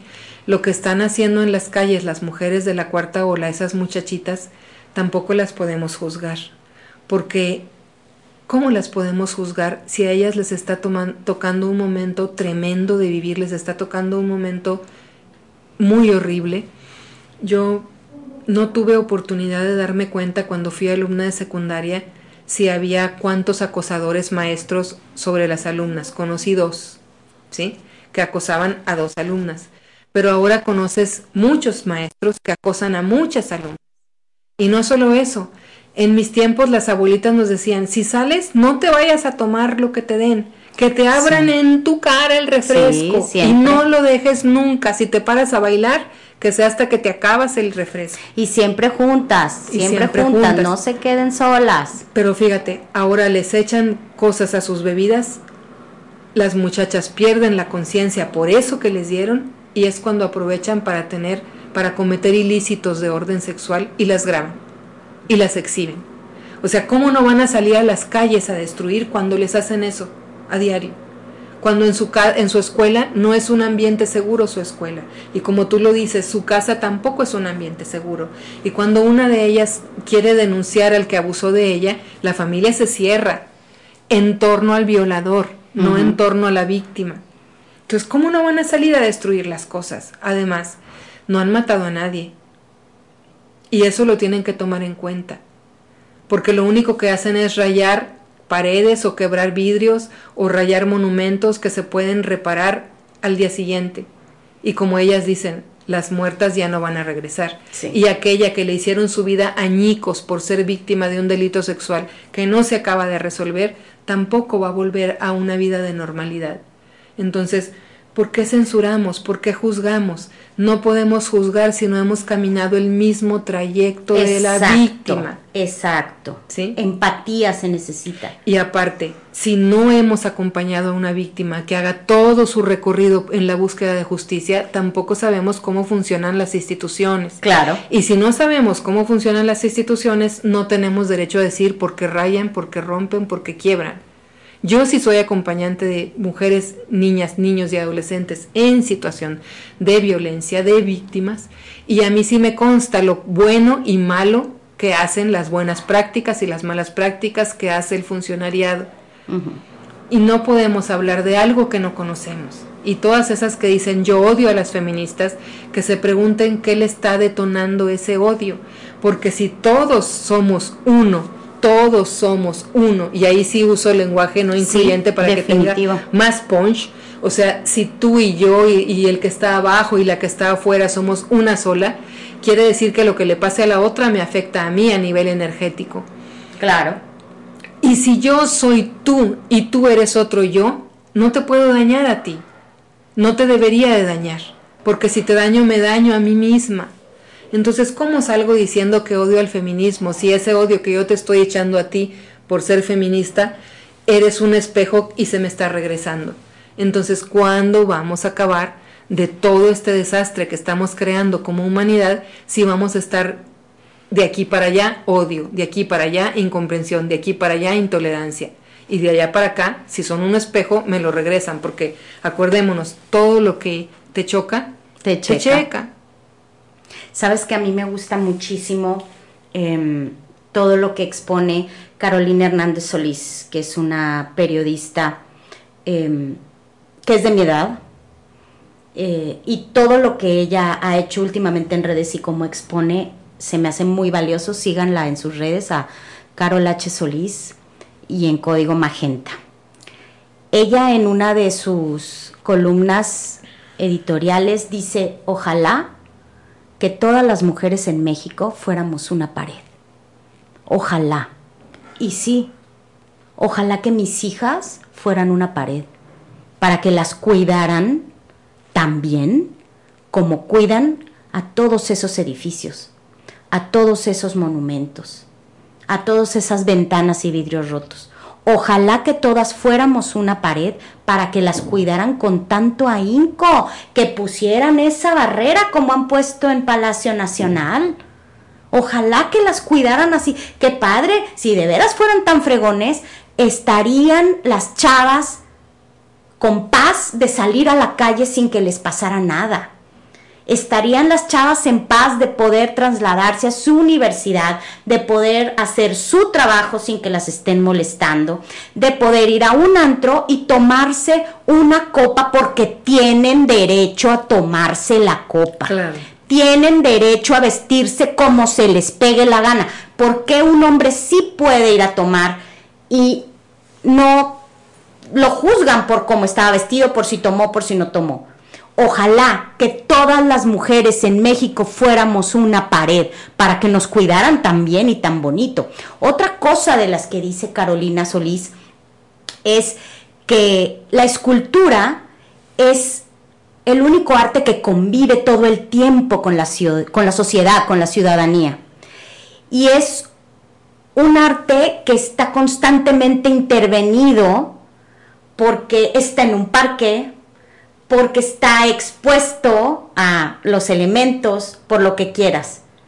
Tómenlo como una intervención, como una intervención del reflejo de la sociedad actual, el que vayan y rayen el ángel de la independencia. Esa es una intervención al arte. No, no es violentarlo, es una intervención para que sea el reflejo, ese arte, ese rayón, ese graffiti, es una intervención artística donde se plasma la actualidad, el momento social, el momento histórico que estamos viviendo. Ojalá todas fuéramos una pared y un monumento. Pues también ojalá que toda la sociedad tuviéramos la sensibilidad, el compromiso de querer salir de todo esto, porque no podemos nada más señalar al gobierno que es el principal, porque la parte gubernamental tiene el mandato legal y los recursos públicos que tú y yo no tenemos, Cari. Pero, sin embargo, no hacen lo suficiente, tal vez hacen algo, pero no lo suficiente.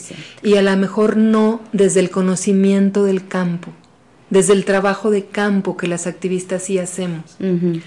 Pero ese es el principal deudor, el, gobierno, y no solo a nivel federal, porque por ejemplo los feminicidios no son delitos que le toquen a la federación, son delitos del fuero común que le tocan a los estados.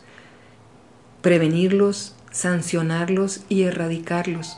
Es decir, quien está fallando en Coahuila por los feminicidios no es el gobierno federal, es el gobierno estatal y sus instituciones. Y así en cada estado de la República. Pero la otra parte que casi nunca se menciona es la sociedad. Sí, la sociedad. la sociedad está, mira, todas y todos hemos sido socializados, Cari, dentro del machismo. Eso quiere decir que tú y yo, Cari, aunque lo negáramos, somos machistas, porque crecimos en ese, en ese modo de organización, ¿no? en esa creencia de ser machistas. Las mujeres somos machistas y lo manifestamos y se nos sale. Por ejemplo, cuando nos manifestamos como machistas, cuando estamos censurando a otra porque se divorció o porque se fue al baile y dejó a los hijos encargados. Cómo se vistió. Cómo se vistió o que ascendió en su trabajo porque... Seguramente. Seguramente, quién sabe a qué recurrió, ¿verdad? Esos son comentarios machistas. Sí. Como si no tuviéramos suficiente machismo del lado que viene de los hombres como para que las mismas mujeres no decidiéramos deconstruirnos y ser mujer de otra manera, libres de machismo. Y no solo eso, sino como decíamos hace rato, Chari, hay que darnos cuenta que estamos educando en la mayoría de los hogares a las niñas para que cuando crezcan las humillen, las golpeen, las violen y las maten. Así las estamos educando. ¿Por qué? Porque les, les bajamos la autoestima, porque les regañamos, porque no les permitimos equivocarse, porque no les enseñamos que el error es parte del aprendizaje, porque no les decimos que ellas tienen derecho de hablar, que si alguien les pone la mano en el hombro y ellas no quieren, se atrevan a decir, suéltame, no me toques porque las mujeres o las muchachas cuando son así como agredidas en su, en su territorio que es su cuerpo, siempre lo primero que piensan es, ¿y si me lo estoy imaginando? Y si le digo y, se ofende porque me estoy equivocando, a lo mejor es mi percepción, a lo mejor no está haciendo eso de quererme manosear. Entonces, ¿por qué es eso? Porque desde pequeñas no les enseñamos a que se confíen en sí mismas, que confíen en ellas, en su percepción, en lo que están sintiendo y que se atrevan a decirlo, que se atrevan a decirlo de que no me toques, no me gusta que te me acerques, hazte para allá ¿sí? O sea, todas esas cosas son errores de la crianza de los hombres y las mujeres, porque tenemos que entender que las mujeres valen lo mismo que los hombres y que les tenemos que dar la oportunidad, incluso oportunidad de estudiar, de darles el tiempo para que estudien, de darles el tiempo para que confíen en ellas mismas y que esto sea bien visto por la sociedad y que al contrario sea muy mal visto los cuates que están con el teléfono y comparten, mira, mira de su teléfono las fotos que traen ahí, el pack de sus compañeras, el pack de sus alumnas y mira, a esa yo ya de todo, ¿no? O sea, todas esas cosas tienen que ser muy mal vistas, reprobadas como sociedad, que la persona que sea así no sea bien recibida en ningún lado que el tío que se hace el graciosito y le mete la mano a las sobrinas o a los sobrinos, porque los niños también son víctimas de violencia sexual, o el abuelo o el padrastro, no vuelva a ser bien recibido. Y que las madres, las abuelas, le crean a las víctimas, porque hay muchas madres que se enseguecen y dicen, no, no, no, este, quiere llamar la atención, por eso lo dice, o tal vez está, mm, no sé, confundida pero no es así. Cuando una niña o un niño dan información sexual es porque algo les pasó, porque no tendrían de dónde sacar esa información si no la hubieran vivido. Y hay mujeres y hay abuelas y hay abuelos que no les creen. Yo tengo casos de abuelos que dicen, hija, no lo denuncies porque él es el que los mantiene. Y por eso, por dinero, igual que por la misma razón que nació el patriarcado, por herencias, por dinero se salva de la cárcel el maldito violador. ¿Sí? Entonces, cuando las chavas salen a la calle a gritar verga violadora a la licuadora, claro que tienen razón. Sí. Tienen razón. Sí, sí, sí. Y aunque digan que hemos avanzado, aunque digan que, ¿cómo? Pero si hay muchas mujeres que ya ganan igual que uno. Pues sí, pero hay muchas que no. Y no solamente es en tu círculo. Así es. no es anecdótico. No, no, es un ni siquiera son 15 millones. Si me dijeras, en mi ayer me decían un chavo, en mi casa a mí me golpeaba mi esposa y a todos mis compañeros de trabajo también. Le digo, sí, pero no se trata de tu caso o del caso de tus compañeros de trabajo, ni siquiera que me traigas 15 millones de hombres golpeados por su mujer. No se trata de eso. Se trata de lo que le pasa a la mitad de la población y un poquito más que somos las mujeres. De eso estamos hablando, de las injusticias que viven mujeres y niñas y niños, y los meto porque los niños también viven injusticias a manos de los hombres. De eso se trata. Eso es lo que tenemos que corregir aunque no les guste a quienes tienen la obligación de resolver lo que son las autoridades, los funcionarios, aunque no les guste que luego dicen es que habla mal de nosotros, no, no es lo mismo hablar mal que decir lo que sus malas prácticas, sus malas prácticas, ¿sí? No es lo mismo. Y pues bueno, si nosotras perdemos el valor o dejamos de denunciar o dejamos de luchar, nuestros derechos se van a ir para atrás y nos los van a ir quitando hasta que quedemos se ha visto cómo estábamos en el siglo XIX. Sí. Sí, sí se ha visto cómo se logran cierto tipo de, de, de, cuestiones, por ejemplo, de paridad de género en los gobiernos y es como nada más un atole con el dedo y por cualquier situación se vuelve a regresar a, a la situación anterior muchos decían, no, es que México no está preparado para tener una mujer presidente. Ah, ok, explícame por qué. ¿Cómo si me dices que ya hay más eh, este, igualdad en mujeres y hombres? Por otro lado me dices, es que México no está preparado para tener una mujer presidente. Ah, ok. Entonces, entonces dame tu explicación. ¿Por qué no está preparado? ¿Por qué no está preparado? Porque seguimos igual. Porque ellos lo deciden, porque no quieren. Por eso nos inventaron esa tontería de que somos la mitad del cielo.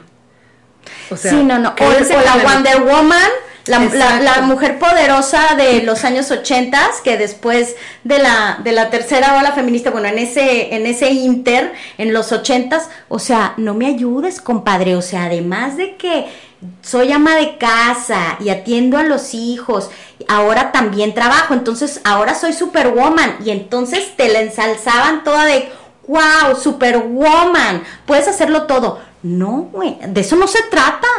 O sea, ahora doble jornada laboral o triple, porque todavía me encargas más al carrito que mi eh, eh, este, obligación es también la casa. No, hombre. Sí, y ahorita que lo mencionas, pues la casa es obligación de todos los que viven de ahí. todos los que viven. Es un trabajo que les da herramientas a los hombres para la vida, les da habilidades para la vida.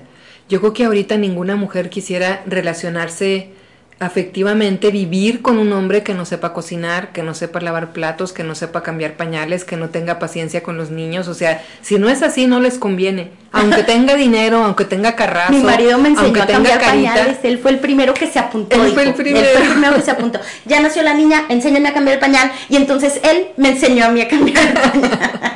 Gracias, suegra. Gracias, suegra. Me hizo usted una joya. Sí. Sí, entonces. ¿Ves? De eso se trata, de que respetemos a las suegras, que las suegras se ganen el cariño de las nueras, que no se vean como enemigas, porque hay suegras muy malditillas por ahí, que le roban los nietos a las nueras, se los quitan y después los crían como si fueran hijos de ellas y dejan por ahí abandonada a la verdadera madre de esos hijos. No, hombre, es que de veras que cada historia cada historia que, que nos vuelve a, a, traer al esto no se ha acabado, esto no se ha acabado, el feminismo tiene que seguir lo que tú decías. Y, va a ir cambiando porque el feminismo se va adaptando a las nuevas etapas, a los nuevos años, con nuevos eh, soportes teóricos y la gente que estudia, la gente que es teórica, porque yo no soy teórica, yo soy activista, eh, van como dando muchos aportes y hay tanto que leer y tanto que estudiar que si se dedican nomás a eso tendrían material para más de cinco años. sí. Sí, entonces que la invitación sería a que lo hicieran, a que se instruyan en lo que es el feminismo, que si deciden ser feministas tengan la conciencia de que una feminista siempre está estudiando, siempre está aprendiendo y siempre va a estar a favor de los derechos humanos y a favor de todos los demás derechos humanos que van apareciendo, porque luego vamos teniendo nuevos derechos humanos. Hace, no sé, 30 años no existían los derechos digitales, por ejemplo, o, el, derecho al acceso a las tecnologías, ¿no? A las TICs, ¿sí? Ahora sí se considera como un derecho y, y, un derecho que no viven muchas mujeres y muchas niñas, porque incluso viven en lugares donde ni siquiera acceso a, a Internet hay, ¿no? Sí, claro. Sí, entonces son derechos que no se han cumplido, como en Guerrero que casan a las niñas siendo niñas con adultos, o en África que le cortan el clítoris a las niñas, o en los países, ciertos países árabes, donde las casan también muy niñas con adultos para que las maten en la noche de bodas, y, y bueno, o en México, en México donde mueren 11.5 mujeres diarias a manos de sus parejas o exparejas. Sí. Y que todavía no se puede terminar con ese problema. Sí, todavía de ahí hay muchísimas broncas en educación sexual, todo lo que nos todo lo que nos queda todavía para que a las niñas se les eduque sexualmente. Y a los niños. Y a los niños, a, ambos, claro. A ambos. De hecho, yo siento que una de las deudas que tiene mm, fuertes con la población la Secretaría de Educación Pública, yo hablo del Estado porque aquí vivo, es justamente si recibes a los niños desde jardín de niños, ¿dónde está tu curso de igualdad y no discriminación, dónde está tu curso de para que les enseñes a los niños a que entiendan desde chiquitos que, que, las niñas son iguales que ellos, que las niñas valen igual que ellos y que las tienen que respetar y que ese curso se repita en secundaria, en primaria, en preparatoria, para que cuando vayan a la universidad ya no anden con esto de que duermen a sus compañeras para violarlas o de que les toman fotos y de que publican sus fotos. Eso ya debe de ser muy mal visto, pero la Secretaría de Educación Pública tiene mucho que aportar y no lo está haciendo. No, sí. y es una de las secretarías que no está haciendo su trabajo. Sí, porque también la Secretaría de Salud, válganos Dios, Exactamente. va, junto con pegado. Qué bueno que las citas, qué bueno que las citas a la Secretaría de Salud, porque la Secretaría de Salud nos queda a deber. En muchos aspectos nos queda a deber. en, para principiar, el, el, maltrato que tienen. O sea, yo no sé por qué la gente que trabaja en gobierno cree que es un requisito tener malos modos con los usuarios o las usuarias y a todo mundo plegonean. Y desgraciadamente, el Hospital General no es una eh, situación diferente. O sea, ahí vas y te maltratan hasta no saber lo contrario, o sea, hasta no saber si se pueden propasar contigo, te maltratan y te gritan y te gritonean y no resuelven y no aplican la norma 046 y no capacitan a los médicos porque sí dan muchos cursos sobre norma 046, pero ¿quién va? Van trabajadoras sociales, van estudiantes de medicina, no van los ginecobstetras, ah, que son quienes deberían de conocer la norma 046. Entonces, la Secretaría de Salud tiene muchas deudas con, con pues con la infancia y con las mujeres.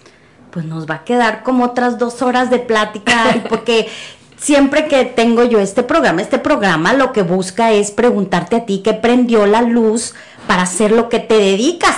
Pero tengo cinco minutos, a mí me hubiera gustado que me hubieras platicado muchísimo más de tu historia, pero en cinco minutos, ¿qué me puedes decir? ¿Qué prendió la luz en ti para dedicarte a esto? Las injusticias. Hay una palabra que define mi vida y es justicia. Entonces, todo lo que yo no veo justo me llama la atención y desde muy chica, desde muy chica, he estado a favor de las defensas cuando veo atropellos, por ejemplo, en mis hermanos, hermanas, en mis compañeros de escuela. Así me empecé a agarrar hasta a golpes desde chiquitilla, porque yo veía que, que cometían pues abusos contra otras que no se podían defender, ¿no? Y así fue cuando llegué a la universidad, por ejemplo, vi muchas cosas injustas y me metí en política universitaria por eso y, y me metí mucho, yo fui alguien que trabajó mucho cerca de la iglesia, o sea, yo eh, ejercí el catolicismo muchos largos años, pero sí me metí adentro, sí aprendí, sí di muchos cursos en todos lados de la diócesis y eso me enseñó a que yo, yo lo sentía así, que yo como cristiana tenía que ser un ejemplo para la sociedad, para los otros y otras cristianos. Y entonces no me permitía muchas cosas, pero sí me permitía otras, como eso, de no permitir injusticias. Y de ahí fui brincando a la teología de la liberación y luego a la izquierda y luego fui misionera en la sierra de Chiapas y en la sierra de Hidalgo y viendo las injusticias que viven ahí, las poblaciones tan empobrecidas, semi indígenas y campesinas, que yo conocí y yo dije, esto es lo mío. Y habiendo estudiado una carrera que es odontología, decido dejar la odontología para dedicarme a todo lo que es derechos humanos y la lucha por la justicia. Y eso es lo que me mueve, ese es el, como el motor que me mueve, ¿no? Después de haber llegado a la izquierda era muy fácil dar el pasito hacia el feminismo. Claro. Como que fueron eslabones de una misma cadena, ¿sí? Probablemente si yo no hubiera llegado nunca a la teología de la liberación, nunca hubiera acabado como siendo militante de izquierda. Sí, por supuesto, va muy ligado. Ajá, entonces nunca he militado en ningún partido político, pero yo soy una mujer de izquierda, soy una mujer feminista y soy una mujer completamente, mi, cruzada personal son los derechos humanos. Muy bien. Pues para mí ha sido un honor tenerte aquí, Ari. Em, yo quisiera que regresaras otro día para seguir hablando de esto y de muchos temas más. Y pues la verdad es que hoy nos, nos veniste a prender la luz a todos. Muchísimas gracias. por haber venido, Yo me voy muy, muy agradecida y, y, pues saludos a quienes nos escucharon y, y gracias, gracias por esta oportunidad de hablar todo esto contigo y con quien nos escuchó. ¿Tienes eh, redes sociales para que sigan tu trabajo? Sí, yo estoy en Twitter y en Facebook con mi nombre, Ariadne Lamont, y tengo eh, una página que es Activistas Feministas de la Laguna, donde varias activistas alimentamos esa página y yo soy una de esas. Y también soy parte de otra organización ya muy seria y muy académica que se llama INCIDEFEM. O sea, si quieren la parte seria de Ariadne, búsquenla por el lado de INCIDEFEM, pero si quieren al activista que no le tiene miedo a nadie y se, se enfrenta a quien se tenga que enfrentar por conseguir los derechos de las mujeres. Búsquenme por activistas feministas de la laguna en Facebook. Muchísimas gracias. Hay gente, qué padre estuvo este programa. Lo van a volver a escuchar en Spotify. El fin de semana nos aplicamos para subirlo a Spotify para que si alguien llegó tardecito o no lo pudo escuchar completo, lo escuchen. Ya saben, en quién prendió la luz ahí en Spotify, pero no se despeguen de radioalterego.com porque ya saben que tenemos la mejor programación con el rock que nos gusta a todos. Yo soy Chari Aranzábal, los espero el próximo martes a las 12 del día en Quién prendió la luz por radioalterego.com para escuchar a más personas que nos prenden la luz. Vayan, préndanle la luz a otros y dejen prenderse la luz por los demás. Hasta luego y muchas gracias. Algunos piensan que el mundo se ha convertido en un caos hasta que alguien llega y enciende la luz. Programa para redescubrir nuestro mundo y tomar acción. ¿Quién prendió la luz? Con Chari Aranzábal. Con Chari Aranzábal. Martes, 12 a 14 horas México. Radioalterego.com. Con R de Rock.